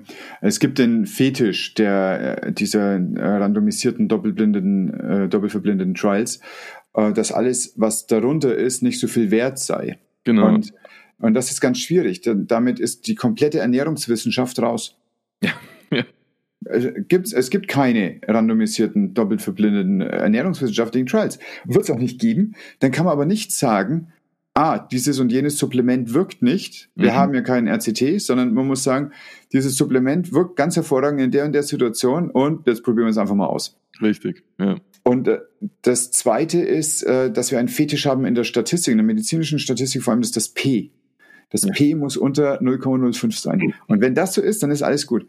Dafür wurde das aber nie entwickelt. Also das sind, das sind völlig ähm, absurde Fehlprojektionen von dem, was dieser Wert überhaupt kann. Das hängt auch damit zusammen, dass ganz viele Mediziner Statistik überhaupt nicht verstehen. Und dann wird dann gesagt, so, und wenn das P so und so ist, dann ist alles gut, dann wissen wir Bescheid.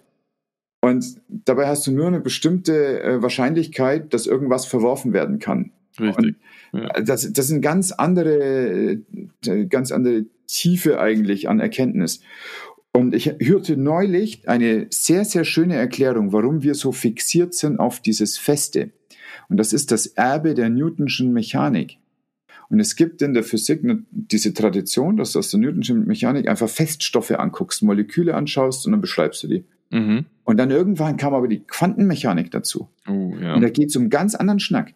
Da geht es um Wellen, da geht es um Frequenzen, um Interferenzen, um Resonanzen, um Verschränkungen von Wellen und von Teilchen, was ja. es in der Newtonschen Mechanik überhaupt gar nicht gibt. Das also eine Verschränkung würde bedeuten, dass ich hier ein Molekül verändere oder ein Spin in einem Molekül verändere und bei dir über deiner Teetasse bewegt sich auch eins, weil ich das so bewegt habe. So, das lässt sich mit Newton nicht mehr erklären. Nee. Newton ist aber so das höchste Niveau, was die meisten halt in ihrer physikalischen Ausbildung im Studium verstehen. Mhm. Und das andere ist dann immer äh, sofort äh, unter esoterisch, weil man kann es nicht sofort messen und so weiter, wird dann unter esoterisch abgetan.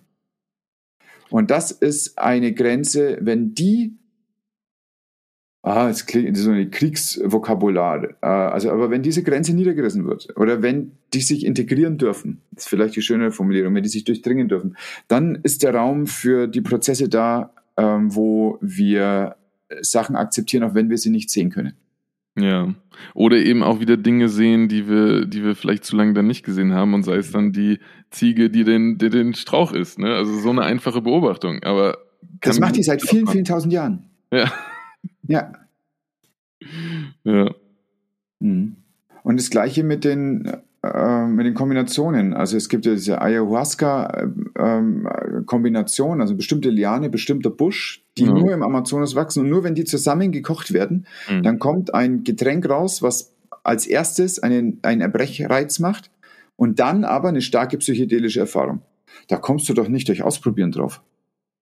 Und die. Schamanen sagen, die Götter haben uns das erzählt und mit den Göttern meinen sie, die Pflanzen haben uns das erzählt. Ja, ja.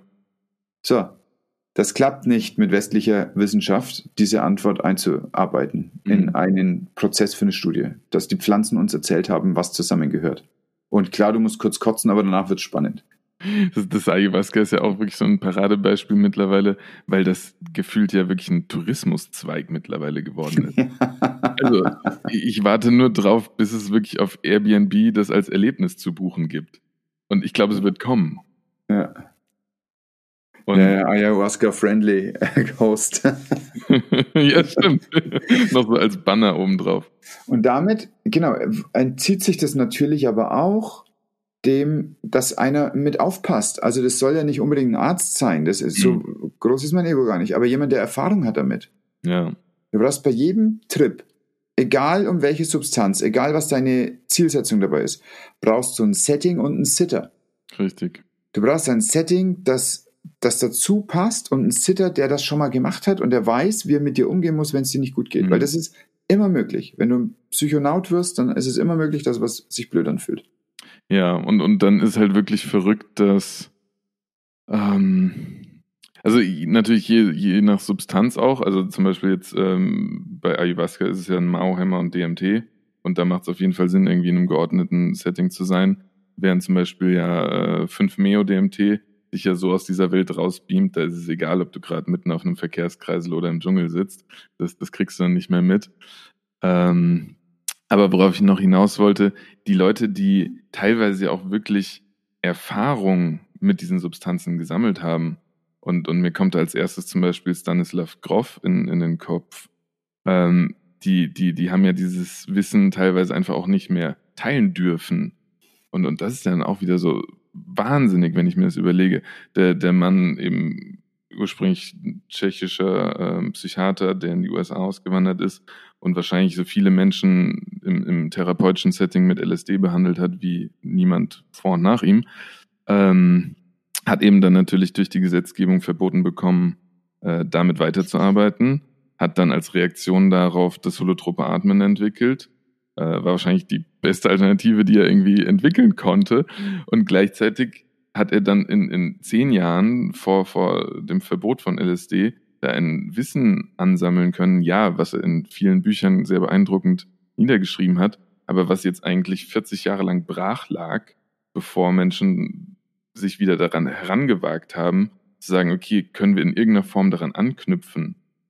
Und, und so ist es dann ja in ähnlicher Form auch mit äh, irgendwelchen Schamanen im Amazonasgebiet, die ja voll wissen, wie sie mit diesen Substanzen umzugehen haben, die erkennen können, ob jemand auch bereit ist, bestimmte Erfahrungen zu machen und, und das dann in ein Setting unserer Medizin zu gießen, boah, das ist ganz schön schwierig und eine Herausforderung, wo ich nicht weiß, ob wir sie hinkriegen.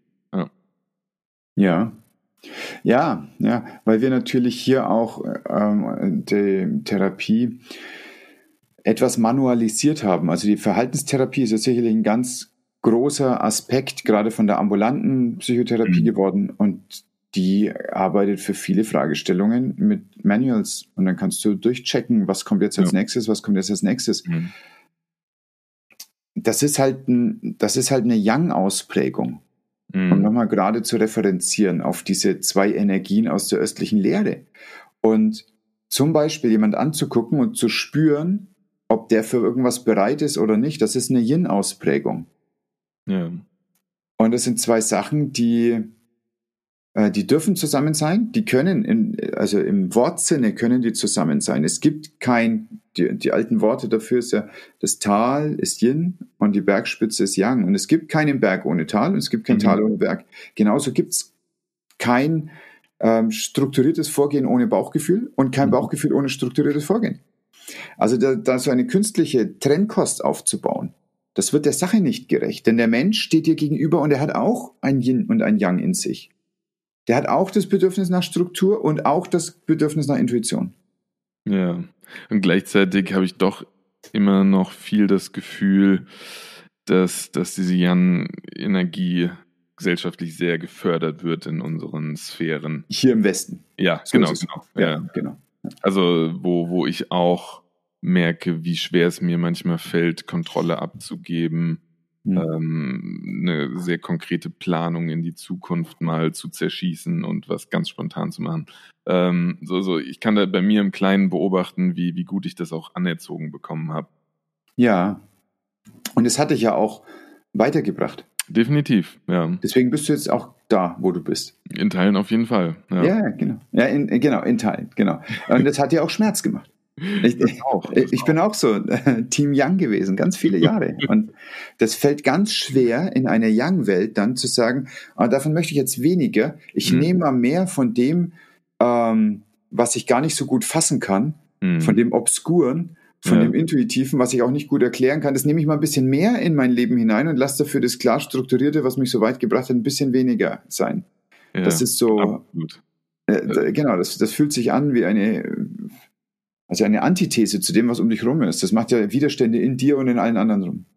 Ja, Fühle fühl ich total, weil es eben auch wieder so den Kreis zu, zu meiner Hypnoseerfahrung irgendwie schließt, weil ich da ja bewusst irgendwann entschieden hatte, ah, ich will eigentlich diesen Wechsel in Teilen vollziehen, weil ich das Gefühl habe, da steckt was drin, das, das wartet noch auf mich. Und ja, und, und das war sehr bedrohlich und es hat auch irgendwie ja. Angst gemacht. Ja.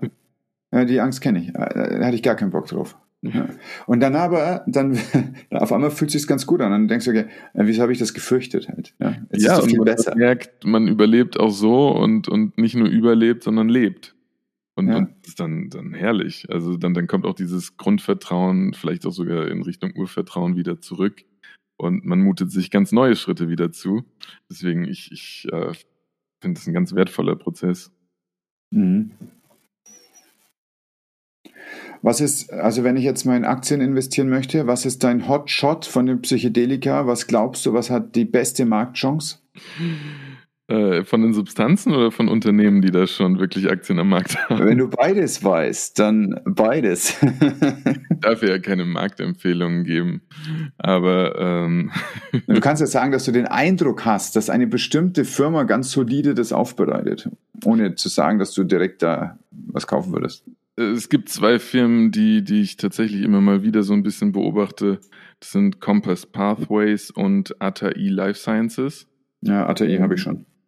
Sehr gut. Halte ich auch viel davon. Aber hat im letzten Jahr nicht viel eingebracht. Nein. Aber ich halte weiter. Ja.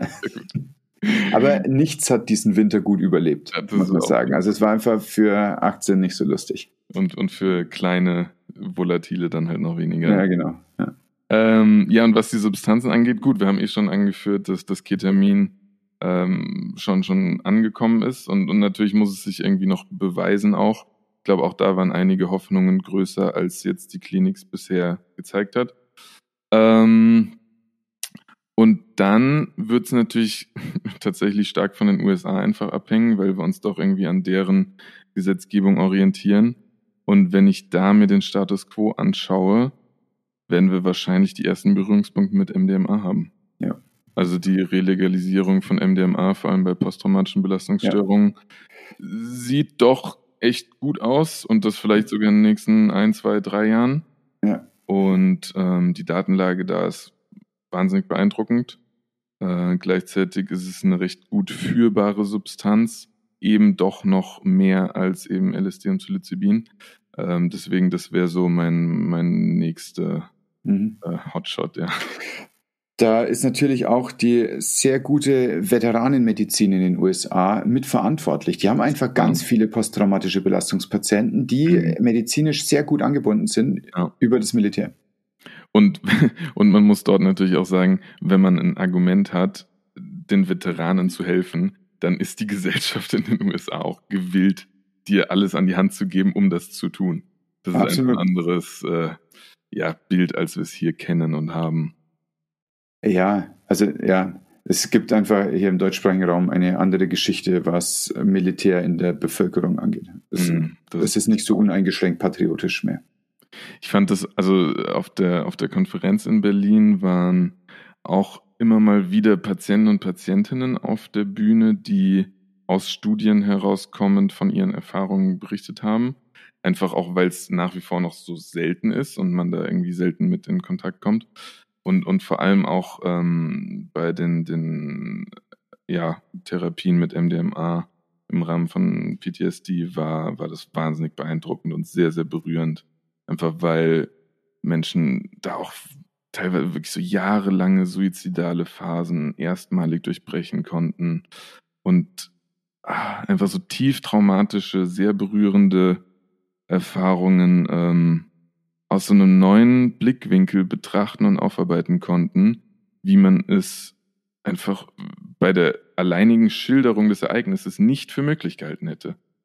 Und das ist auch so ein, so ein Moment dann immer wieder gewesen, wo ich gedacht habe, boah, da, da, da hätte ich richtig Lust, irgendwie auch ein Teil von zu sein. Von solchen äh, Momenten, Erfahrungen, Therapien und hoffentlich auch Heilungen. Fand ich ganz beeindruckend. Mhm. Was bedeutet denn für dich Heilung? Mhm.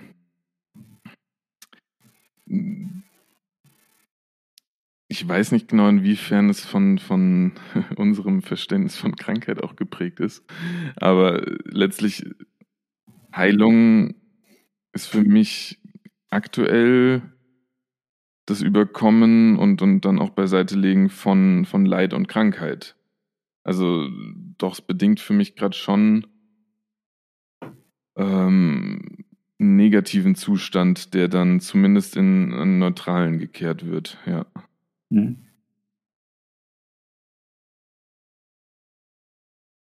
Hast du da eine Definition für dich? Hm. Ich glaube, keine bessere. Also, äh, vielleicht am ehesten noch eine noch fluffigere. Und zwar äh, ist für mich Heilwerden ganz stark assoziiert mit wieder ganz werden. Mhm. Und das bedeutet, wieder ganz werden heißt, die Teile, die aus mir rausgesprengt wurden, durch das, was mein Lebenslauf so gemacht hat, zu integrieren.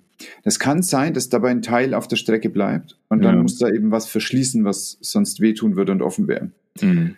Aber vielleicht ist es das am, am besten damit zu beschreiben, dass für mich Heilen das Ganzwerden ist und das Integrieren von dem, was passiert ist. Gefällt mir sehr gut. Ja. Damit, das heißt nicht, dass es so ist wie vorher. Nee, gar nicht. Ja sondern es kann wirklich sein, dass wir geformt werden eben. Das ist ja ein, das ist ja gelebte Realität. Also wir erleben uns ja so, dass wir geformt werden durch das, was uns passiert mm. Und äh, wie wir mit anderen Leuten interagieren und was dabei geschieht. Der, der Weg macht ja auch was mit einem. Genau. Ja. Und letztlich sind wir dann aber ganz schnell beim Sinn des Lebens und vielleicht ist das dieses Ganzwerden, also so ganz, dass es sich sinnvoll anfühlt. Ah, schön. Dankeschön, dass du nochmal was dazu nachgefragt hast. Also genau, so möchte ich sagen. Das Heilen, das Ganzwerden ist so, dass es sich sinnvoll anfühlt. Mhm. Und Sinn erfüllt Leben. Was gibt's Besseres? Genau, und damit ist es nämlich auch, und das ist das Schöne an dieser fluffigen Definition, so, dass das wirklich jeder so bei sich haben kann. Sowohl das Heilsein kann jeder für sich so erleben, wann ist es heil, wann nicht. Und aber auch, wo habe ich Sinn? Ja. Und, oder habe ich eben noch keinen Sinn? Das kann ja auch schmerzhaft sein. Mhm. Dass das Jahre prägt, in denen es einfach keinen Sinn gibt. Mhm. Lass mal vielleicht über den Sinn des Lebens sprechen, aber nur als Aufhänger. Und das ist der, der letzte Loop, den ich schließen möchte. Ähm, auf und zumachen und aber ein neues Feld vielleicht und in dem jetzt alles zusammenläuft, über das wir heute gesprochen haben. Lass uns mal über dieses Erlebnisfeld Beziehung sprechen. Ja, was, und gerade die, die romantische Beziehung oder die Liebesbeziehung als, als so starker Trigger und weiter Motor für unsere persönliche Entwicklung. Mhm. Und ich glaube, dazu hast du was zu erzählen. ja, ich, ich finde, das ist äh, ein unendliches Thema, was, glaube ich, für uns alle gleichzeitig auch ein sehr individuelles ist, also wie wir unsere Beziehungen äh, leben und ausleben. Mm, das ist letztlich nie ident. Ähm, und irgendwo macht's macht's unser Leben aber auch zu so einem großen Teil aus. Also ja, wir haben jetzt heute auch schon öfter drüber gesprochen, wie wie wichtig es auch sein kann, bei sich zu sein, zu bleiben und auch so seine Grenzen zu ziehen und dann aber bewusst eben Menschen in sein Leben mit hineinzubringen und Momente mit ihnen zu teilen, ähm, macht das Ganze ja dann doch nochmal zu was Einzigartigem, Besonderen. Und, äh, und wenn da dann Menschen dabei sind, die ja einem eben auf besondere Art und Weise und dann auch wieder ganz individuell gut tun, ähm, das eigene Leben bereichern, einen auch mal an die Hand nehmen und irgendwie auf ganz neue Level heben, aber dann auch wieder äh, zurückholen, erden und um, hier und jetzt irgendwie verankern, dann, dann ist das was, wo, wo ich sehr froh bin, dass ich sagen kann, ich habe solche Menschen in meinem Leben und ähm, natürlich spreche ich da irgendwie als erstes jetzt von, von Eva, die, die mittlerweile meine Frau ist und das klingt immer noch ganz besonders und, äh, und schön, das zu sagen. Äh, und wird es hoffentlich auch immer sein. Und gleichzeitig würde ich aber auch sagen, habe ich in den letzten Jahren auch, auch viele Freundschaften sehr bewusst auf irgendwie ein neues Level gehoben. Habe auch teilweise gemerkt, dass ich eine Zeit lang Freundschaften und Freundinnenschaften auch vernachlässigt habe, weil ich irgendwie andere Prioritäten hatte und das dann vielleicht auch gar nicht so bewusst irgendwie mir gemacht habe, was ich da eigentlich noch draus ziehen kann. So, es gab Momente, wo ah, sich das vielleicht auch manchmal anstrengend gefühlt hat, abends noch mit irgendwem zu treffen. Und ähm, jetzt gerade bin ich in einer Phase, wo, wo ich mich total freue, wenn es auch nur eine Stunde ist, ich irgendwen noch sehe, einfach weil, weil ich da so viel Energie rausziehe. Und, und diese Energie ist, ja, das ist dann wieder echt so auch die, dieses Leben, von dem wir heute auch schon ein paar Mal gesprochen haben, was dann so beim Aufeinandertreffen von, von zwei Menschen kreiert wird. Und, und das möglichst intensiv auch zu spüren, ist irgendwie schon ein Ziel von mir. Jetzt gerade würde ich auch sagen, lebe ich das schon aus, aber das kann auch immer noch mehr werden. Und in welchen Ausprägungen das dann sein wird, weiß ich noch nicht. Ja, das ist ja die wundervolle Metapher in eurem Podcast auch. Diese, der Titel Zusammenwachsen, mhm. das heißt ja auch, wir lassen das mal wachsen ja. und schauen, wohin sich das entwickelt. Aber wir machen das zusammen. Mm, absolut, ja. Und äh, das gefällt mir total. Und ich, ich mag eure Themenauswahl. Ich mag die Art super, wie ihr miteinander sprecht. Das gefällt mir richtig gut. Und ich möchte, weil ich daran in der Vergangenheit schon gescheitert bin, ja. ähm, aber nochmal wirklich auf einen Aspekt eurer Beziehung eingehen. Ich habe das auch schon versucht, eine offene Beziehung zu machen. Ja. Und euch gelingt's. Ja. Und es hängt damit zusammen im Rückblick, weil bei mir das Ego im Weg stand Mhm. Und weil bei mir Eifersucht im Weg stand ja. und letztlich ähm, nicht eine radikale Ehrlichkeit, mhm. wie ich sie erlebe äh, auf dem Weg, den ihr dabei geht. Kannst du mir erzählen, wie das entstand? Es ist in unserer aktuellen Gesellschaft nicht sehr üblich, dass man ja. beschließt, man ist in einer festen Beziehung und öffnet sich es ist auch nicht üblich, dass man dabei erlebt, und so verstehe ich es bei euch, eine noch tiefere Bindung zueinander mhm. und nicht etwa ein Prodrom zu einem Auf, Auflösen und Auseinanderlösen, wie das mhm. ganz, ganz viel in der Geschichte passiert ist bei vielen Leuten. Und erzähl doch was, das interessiert mich wirklich sehr, wie du mit diesen, ähm, äh, mit diesen Ego-Themen umgehst. Also wie gehst du mit Eifersucht um oder ist es eh noch nie ein Thema für dich gewesen? Und wie gehst du mit Freiheit um und auch mit Freiheit schenken?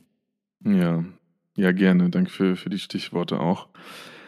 Ähm, also Eva und ich leben unsere Beziehung jetzt seit, ich schätze, so dreieinhalb Jahren offen aus. Vielleicht sind es sogar bald vier. Mm. Und ich kann vorwegnehmen, äh, Eifersucht äh, war und ist auch für mich ein Thema. Und Äh, das, das war definitiv auch eins der Themen, die aufkamen, als wir uns zum ersten Mal mit diesem Konzept, ich nenne es jetzt mal Konzept, irgendwie am Anfang auseinandergesetzt haben. Ähm, am Anfang haben wir das einfach nur irgendwie so im Umfeld mal irgendwie mitbekommen bei einem Paar, was, was auch gesagt hat, okay, wir führen eine offene Beziehung. Da, da wussten wir noch gar nicht genau, okay, was, was, was versteht man jetzt darunter? Wie ist das überhaupt praktisch umsetzbar? Einfach weil wir so tief in diesem heteronormativen, monogamen Beziehungskonstrukt ja, verankert waren, dass wir jegliche Alternativen dazu ähm, vielleicht mal irgendwie gehört haben, aber überhaupt nicht einordnen konnten. Also alles über die Theorie hinaus war uns völlig fremd. Und gleichzeitig hatten wir aber schon immer in unserer Beziehung eine Basis, wo wir gemeinsam neugierig sein konnten und, und ähm, auch irgendwie es genossen haben, irgendwie Neues kennenzulernen. Ähm, und, und das konnte jetzt auch äh, dann mal irgendwie was rein Theoretisches sein, wie, keine Ahnung, gemeinsam ein neues Buch lesen und sich darüber austauschen. Aber in dem Moment ging es halt dann, okay, gibt es andere Beziehungsformen, die wir spannend finden? Äh, und, und wir haben uns irgendwie dann wirklich erstmal auf theoretischer Ebene ein bisschen damit auseinandergesetzt. Die Unterhaltungen dazu wurden häufiger. Ähm, und irgendwann kam natürlich einfach mal die Frage auf, könnten wir uns das eigentlich vorstellen? Ähm, Gibt es irgendwas, was uns daran reizen würde? Und dann kommen erstmal natürlich irgendwie so Gedanken auf, okay, ja, vermisse ich es irgendwie mit anderen äh, Frauen zu flirten, äh, vermisse ich es mit anderen Sex zu haben. Und äh, ich kann jetzt so ein bisschen vorgreifen, vielleicht äh, auch nicht nur Frauen, sondern auch Männer. Also da, da, da wurde auf einmal schon viel hochgebracht an Fragen, die man sich vielleicht nie gestellt hat. Und allein die Auseinandersetzung mit diesen Fragen haben wir irgendwie genossen. So, weil es ein neues Feld war, das, das wir erkunden wollten. Gleichzeitig hatten wir das Gefühl, eine so stabile Basis zu haben, irgendwann auch mal dieses Experiment zu wagen und das haben wir, haben wir gemacht. Äh, und das war auch erstmal nur in der Theorie, weil, weil ich glaube, ein halbes Jahr lang, nachdem wir gesagt haben, okay, wir, wir öffnen unsere Beziehung und ja, wir hatten auch irgendwie so ein paar Grundregeln mit dabei, äh, hat sich null verändert, gar nichts. ähm, und das ist auch, das war auch vollkommen okay. Also wir hatten gar nicht irgendwie jetzt den Anspruch, da uns direkt irgendwie ins Getümmel zu schmeißen oder was auch sonst man sich da irgendwie unter dem Konzept dann vorstellen möge. Was, was ich jetzt rückblickend so aus dieser Zeit irgendwie mitnehme und, und auch so ein bisschen ins Hier und Jetzt bringend wahnsinnig wertschätze, dass das der Moment war, an dem wir uns Möglichkeiten vor Augen gehalten haben an dem wir uns davon emanzipiert haben, unsere Beziehung auf die Art und Weise zu führen, wie es uns indoktriniert wurde. Und das fand ich rückblickend einen ganz mächtigen, einen ganz tollen Moment, weil wir auf einmal die Wahl hatten. So, wir hatten die Wahl zwischen, zwischen eigentlich jedem einzelnen Moment unserer Beziehung. Wie wollen wir uns da jetzt gerade entscheiden? Und uns war für uns immer klar, dass wir uns auch im Sinne unserer Beziehung für einzelne Dinge entscheiden. Und das kann sowas ganz Konkretes sein, wie möchte ich jetzt mit dieser Person Sex haben oder nicht. Das kann aber auch sowas sein wie, ähm, welche, keine Ahnung, Frage zur aktuellen Situation unserer Beziehung stelle ich dir gerade. Ähm, das, geht ja wirklich von bis und ist genauso ein Spektrum wie alles, was wir seitdem erlebt haben. So, vieles davon ist auch gar nicht in Kategorien einzuordnen, obwohl man natürlich irgendwie immer auch ein Vokabular braucht, äh, um, um darüber zu, zu sprechen. So. Ähm, also ich habe halt wirklich dann irgendwann auch äh, im, im Laufe der letzten Jahre gemerkt, boah, eigentlich fühle ich mich gar nicht nur zu Frauen, sondern auch in, in einigen Situationen erst und dann aber auch irgendwie über einen längeren Zeitraum oder sogar ständig auch zu, zu Männern hingezogen. Ähm, aber ich habe mir ganz schwer zum Beispiel getan, ein Wort dafür zu finden. So, bin ich jetzt bisexuell? keine Ahnung. Das war ganz neu, aber es war auch ganz aufregend. Und das gemeinsam zu erleben, ähm, hat uns dann eben auch, um auf dein zweites Stichwort irgendwie so zu kommen, Freiheit geschenkt, äh, uns individuell und dann auch gemeinsam zu erkunden, auszuleben. Dass da ein bisschen Eifersucht manchmal mit einhergeht, vor allem weil Dynamiken ja auch individuell dann unterschiedlich sein können, ist für uns ganz klar und manchmal auch ein sehr bewusster Teil des Ganzen, auch weil dadurch persönliche Grenzen noch gesetzt werden können, die auch manchmal gesetzt werden müssen, mhm. weil, weil es sonst auch man nicht gut enden kann. Und wir hatten auch schon schwierige Situationen. Es gab da auch schon, ja, wirklich Momente, die puh, uns äh, an, an emotionale Grenzen gebracht haben und dann nicht im Positiven. Aber die haben wir dann auch gemeinsam irgendwie auffangen können, weil, weil es uns das wert war. Ähm, und und äh, es ist ein Prozess, der, der andauert, der, der auch nie abgeschlossen sein wird. Aber es ist ein sehr lebendiger, sehr aktiver Prozess, sich mit sich selbst und mit der gemeinsamen Beziehung auseinanderzusetzen. Und ich möchte ihn nicht missen. Ich genieße ihn sehr. Mhm. Ja, ich fand damals die Erfahrung ein bisschen ernüchternd. Ich hatte das vorher ein bisschen romantifiziert. Und mhm. jetzt gerade, muss ich sagen, passt das in unser Leben nicht mal als Erwägung, sondern jetzt haben wir völlig einen Fokus drauf, dass wir kleine Kinder haben. Ja. Und das ist das, wo wir äh, unsere Neuerungen ins Leben bekommen. Also die machen jeden Tag einfach irgendwelche neuen Sachen. Und ja. äh, das ist unser Entwicklungs Raum gerade, in dem mhm. wir uns auch neu kennenlernen.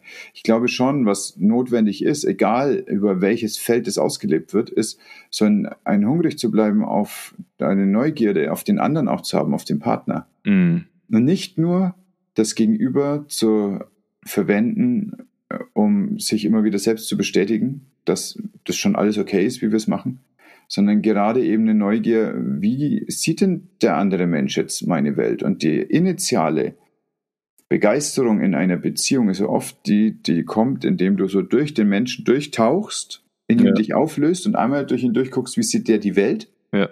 Und dann gehst du aber wieder zu dir mhm. und hast einmal eine Auflösung und dann wieder eine Zurücklösung. Und dann hast du die Palette, dann kannst du die Klaviatur spielen. Dann kannst du sowohl durch ihn durchgucken, als auch bei dir bleiben, als auch mit ihm zusammen irgendwo hingucken. Und ich glaube, wenn, wenn das nicht so sauber abläuft, dann bist du in Dependenzen, die, die danach dann Schwierigkeiten machen können. Entweder wenn einer sagt, ich möchte sowas wie eine Öffnung haben, ja. oder wenn auf einmal Kinder da sind. Oder wenn auf einmal die Eltern mit ins Haus ziehen, weil sie pflegebedürftig werden. Also immer dann, wenn sowas kommt, was die, das System durcheinander bringen kann. Mhm. Und was, was auch dazu kommt, äh, so, so diese Zweierbeziehung, die du jetzt gerade beschrieben hattest, die wird ja durch andere Kontakte jetzt im Außen in irgendeiner Form auch erweitert. Und, und da kommen ja Sichtweisen auf die Welt, aber auch irgendwie Art und Weisen miteinander umzugehen hinzu, die man vielleicht vorher noch gar nicht auf dem Schirm hatte. Und das ist dann im ersten Moment eben eine individuelle, aber auch ganz schnell eine gemeinsame Bereicherung, die auch wieder so das das Spektrum von so vielem erweitert. Und wir hatten auch schon Momente, wo das irgendwie überfordernd werden konnte. Ähm, also wenn, ah, keine Ahnung, auch irgendwie so, vielleicht auch Gender sich beginnt aufzulösen und zu einem Spektrum wird, dann finde ich das in manchen Momenten auch ha, sehr anstrengend. Und, und das, das, das führt irgendwie zu einem Gefühl von Verlust geordneter Strukturen, die ich gewohnt war. Und in anderen Momenten finde ich das aber ganz erfüllend und ganz wunderbar und ganz befreiend und ganz natürlich auch wieder. Und dann, dann auch ein bisschen wie so auf das letzte halbe Jahr äh, nach der Hypnose ähm, gemünzt, war das dann manchmal anstrengend und manchmal auch echt schwierig, aber ich bin dankbar für die Erfahrung. Und ich habe das Gefühl, irgendwie dran zu wachsen und dass dann auch Eva mir sowas ermöglicht, äh, das, das bringt in mir ja wieder ganz viel Dankbarkeit ihr auch gegenüber hervor. Und ähm, wir, wir bringen da auch ganz viel einfach in die eigene Beziehung, die ja doch einfach unsere Anker und irgendwie unsere hauptsächliche Beziehung und mittlerweile Ehe ist ein. Und das ist, das ist ganz beeindruckend. Und auch eine mhm. Dynamik, die manchmal sich selbst verständigt und manchmal sehr kontrolliert ist. Immer auch irgendwie viel Kommunikation bedarf. Aber wie schon, schon mal gesagt, die wir echt nicht mehr missen möchten. Ja, mhm. ja schön. Ich freue mich, dass es euch so gut gelungen ist. Danke. Schön, schön zu hören, ja. Aber ist das äh, für, für dich ähm, jetzt gerade einfach ein Thema, was du interessant, spannend findest? Oder ist es auch irgendwie eine aktive Auseinandersetzung damit für mögliche zukünftige Szenarien?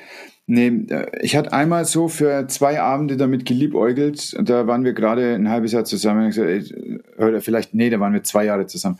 Und da habe ich festgestellt, dass es eine Antarktis ähm, Forschungsstation gibt, wo klassischerweise der Chef der Mission ein Arzt ist. Ja. Ich, ich sag, ey, weißt du, jetzt haben wir noch keine Kinder, jetzt könnten wir sowas so machen. Wie spannend wäre das denn? Würde aber bedeuten, dass ich für eineinhalb Jahre in der Antarktis lebe, in der Neumeier Station. Und da hat dann meine Frau auch gesagt, weißt du, also wenn du solche Sachen machst, dann würde ich ganz gerne über eine Öffnung der Beziehung nachdenken. Und dann, aber weil er halt dann nicht hier rumsitzen will, damals haben wir in Bremerhaven gelebt, und, äh, und, und dann wartet, bis der Herr da wieder aus dem arktischen Winter rauskommt. Ne? Ja, das verstehe so. ich dann aber auch. Ähm, das war das letzte Mal, dass wir uns darüber unterhalten haben. Und du siehst, wie zufällig wir dann zu dem Thema gekommen sind. Mhm. Ähm, ich glaube, dass meine ursprüngliche Beschäftigung damit eher war, ähm, mich zu emanzipieren von all dem, was ich an Idealen aus der Kindheit mitgenommen habe und aus mhm. meinen Sozialisierungen so mhm. und wissen wollte, was gibt es denn noch in der Welt? Was ist mhm. denn noch anderes da? Mhm. Und ähm, die, die konkrete Erfahrung war für mich dann nicht so bedeutsam. Das war eher, also ähm, das war nicht so gewinnbringend und es war eher schmerzbringend. Mhm. Und dann hat sich die Beziehung auch kurz darauf aufgelöst, mit der ich das damals ausprobiert habe. Das, ist, das war einfach war ein falsches Setting und ein falscher Sitter. Ja.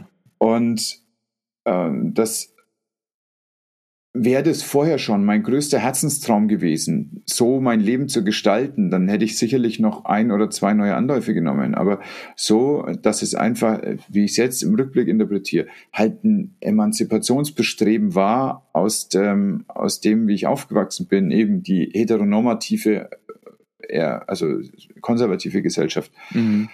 Ähm, da habe ich inzwischen andere Sachen, mit denen ich mich mehr losgelöst fühle in meinem Leben, sei das jetzt spirituell, ja. durch eine ganz andere Art und Weise die Welt zu sehen, als das, wie ich aufgewachsen bin. Das, das ist wahrscheinlich der wichtigste Punkt, mhm. aber auch durch die Art, wie ich jetzt Medizin ganz anders interpretiere, als das, wie ich aufgewachsen bin. Und das sind meine andauernden ähm, Emanzipations- und Klarheitstechniken, wenn ich das so bezeichnen möchte.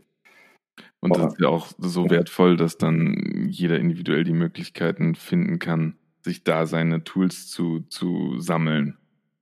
Also in welchen Bereichen man auf welche Art und Weise weiterkommt.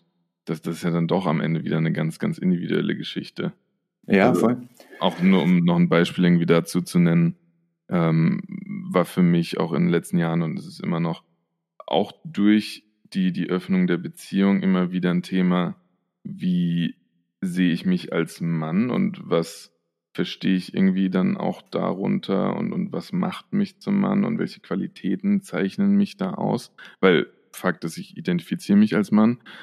Ähm, und da war es für mich total bereichernd, dass ich beobachten konnte, wie ich mich auch äh, in unterschiedlichen Beziehungen und Situationen verhalte, ohne mich zu verstellen, ähm, waren das teilweise sehr unterschiedliche Charakteristika, die da in mir vorkamen und wie das vor allem auch unterschiedlich aufgenommen wurde. Und, und dann, dann gibt es eben Eigenschaften, die, die schätzt Eva wahnsinnig an mir. Die, die lebe ich auch mit ihr zusammen sehr ähm, intensiv aus, die aber mit anderen Menschen überhaupt nicht zum Vorschein treten, weil sie da vielleicht auch vom, vom Gegenpart schon übernommen werden. Und, und da dann irgendwie zu sehen, okay, ich bin mehr, als ich in dieser Beziehung auslebe, auch als Mann, war für mich ganz wertvoll. Manchmal stürzt es einen auch in Identitätskrisen, weil, weil gewisse Charakteristika auf einmal äh, weniger relevant werden. ähm, also zum Beispiel lebe ich mit Eva jetzt keine dominante Seite von mir aus und gleichzeitig biete ich ihr viel Halt, äh, kann mir absolut vertrauen, äh, um so ein paar Beispiele zu nennen. Und, und anderes ist dann an einem anderen Ort wieder richtig für mich. Und ähm, das ist für mich dann zum Beispiel eben so ein Werkzeug, einfach auch mehr über mich wieder kennenzulernen, mehr auch zu mir zu finden und mich in meiner Identität sehr zu stärken letztlich. Mhm. Ja, in deinem Selbst eigentlich. Also die Identität oder das, das aktive Identifizieren, das ist ja eine Tätigkeit des Egos. Mhm. Ja, ja, voll. Ja. Und das, was aber dich als Selbst, als Mensch ausmacht, das ist dann das, was übrig bleibt, wenn du alles außenrum weggeschlagen hast, mhm. was das Ego irgendwann im Laufe deines Lebens als Identität aufgebaut hast. Deswegen ist es schön, wenn du sagst, dass es dann eine Identitätskrise gibt. Ja. Das ist ja genau das, was eigentlich erstrebenswert ist auf dem Weg zur Selbsterkenntnis. Ja. Ja, das ist wahr. So, so absurd es dann erstmal klingt und so ja. also kontraintuitiv, ja. ja. Ja, damit sind alle Loops geschlossen, die wir vorhin aufgemacht haben. Es war jetzt ein unglaublich inhaltsreiches und spannendes Gespräch. Ich bin dir sehr, sehr dankbar für deine Offenheit und für, für deine liebevolle Betrachtung der Welt und für deine Zeit, die du mir und allen Zuhörern geschenkt hast. Das war für mich ein ganz wertvolles Gespräch. Und das kann ich nur genauso zurückgeben. Also wirklich danke, dass ich da sein konnte und danke, ja, dass du in dem Fall auch den Raum aufgemacht hast, dass wir hier so gut sprechen konnten. Ähm, Finde ich sehr besonders und ähm, freue ich mich sehr, dass es die Möglichkeit dazu gab. Ja, danke.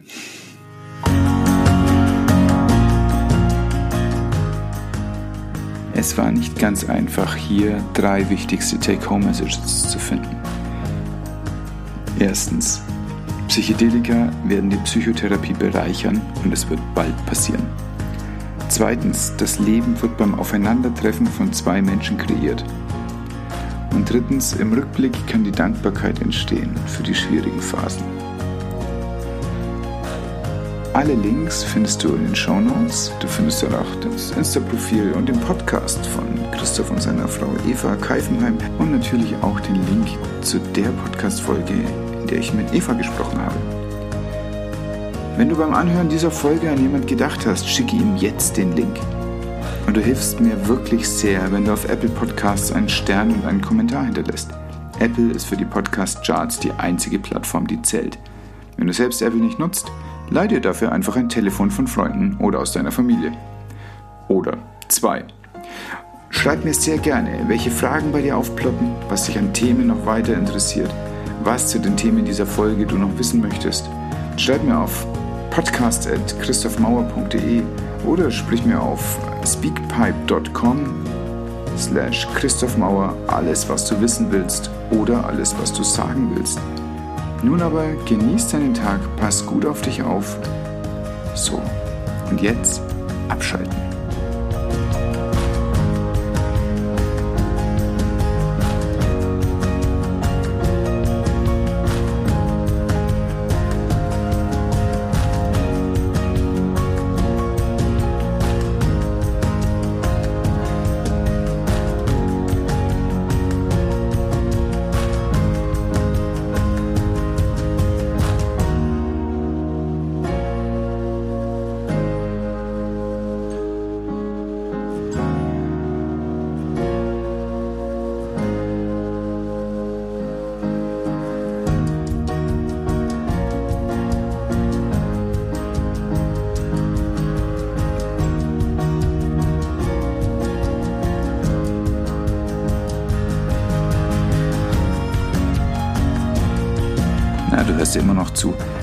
Merkst, habe ich die lange Version des Songs auf meiner Festplatte gefunden und ich dachte mir, das klingt eigentlich ziemlich gut und ich wollte dir nicht vorenthalten.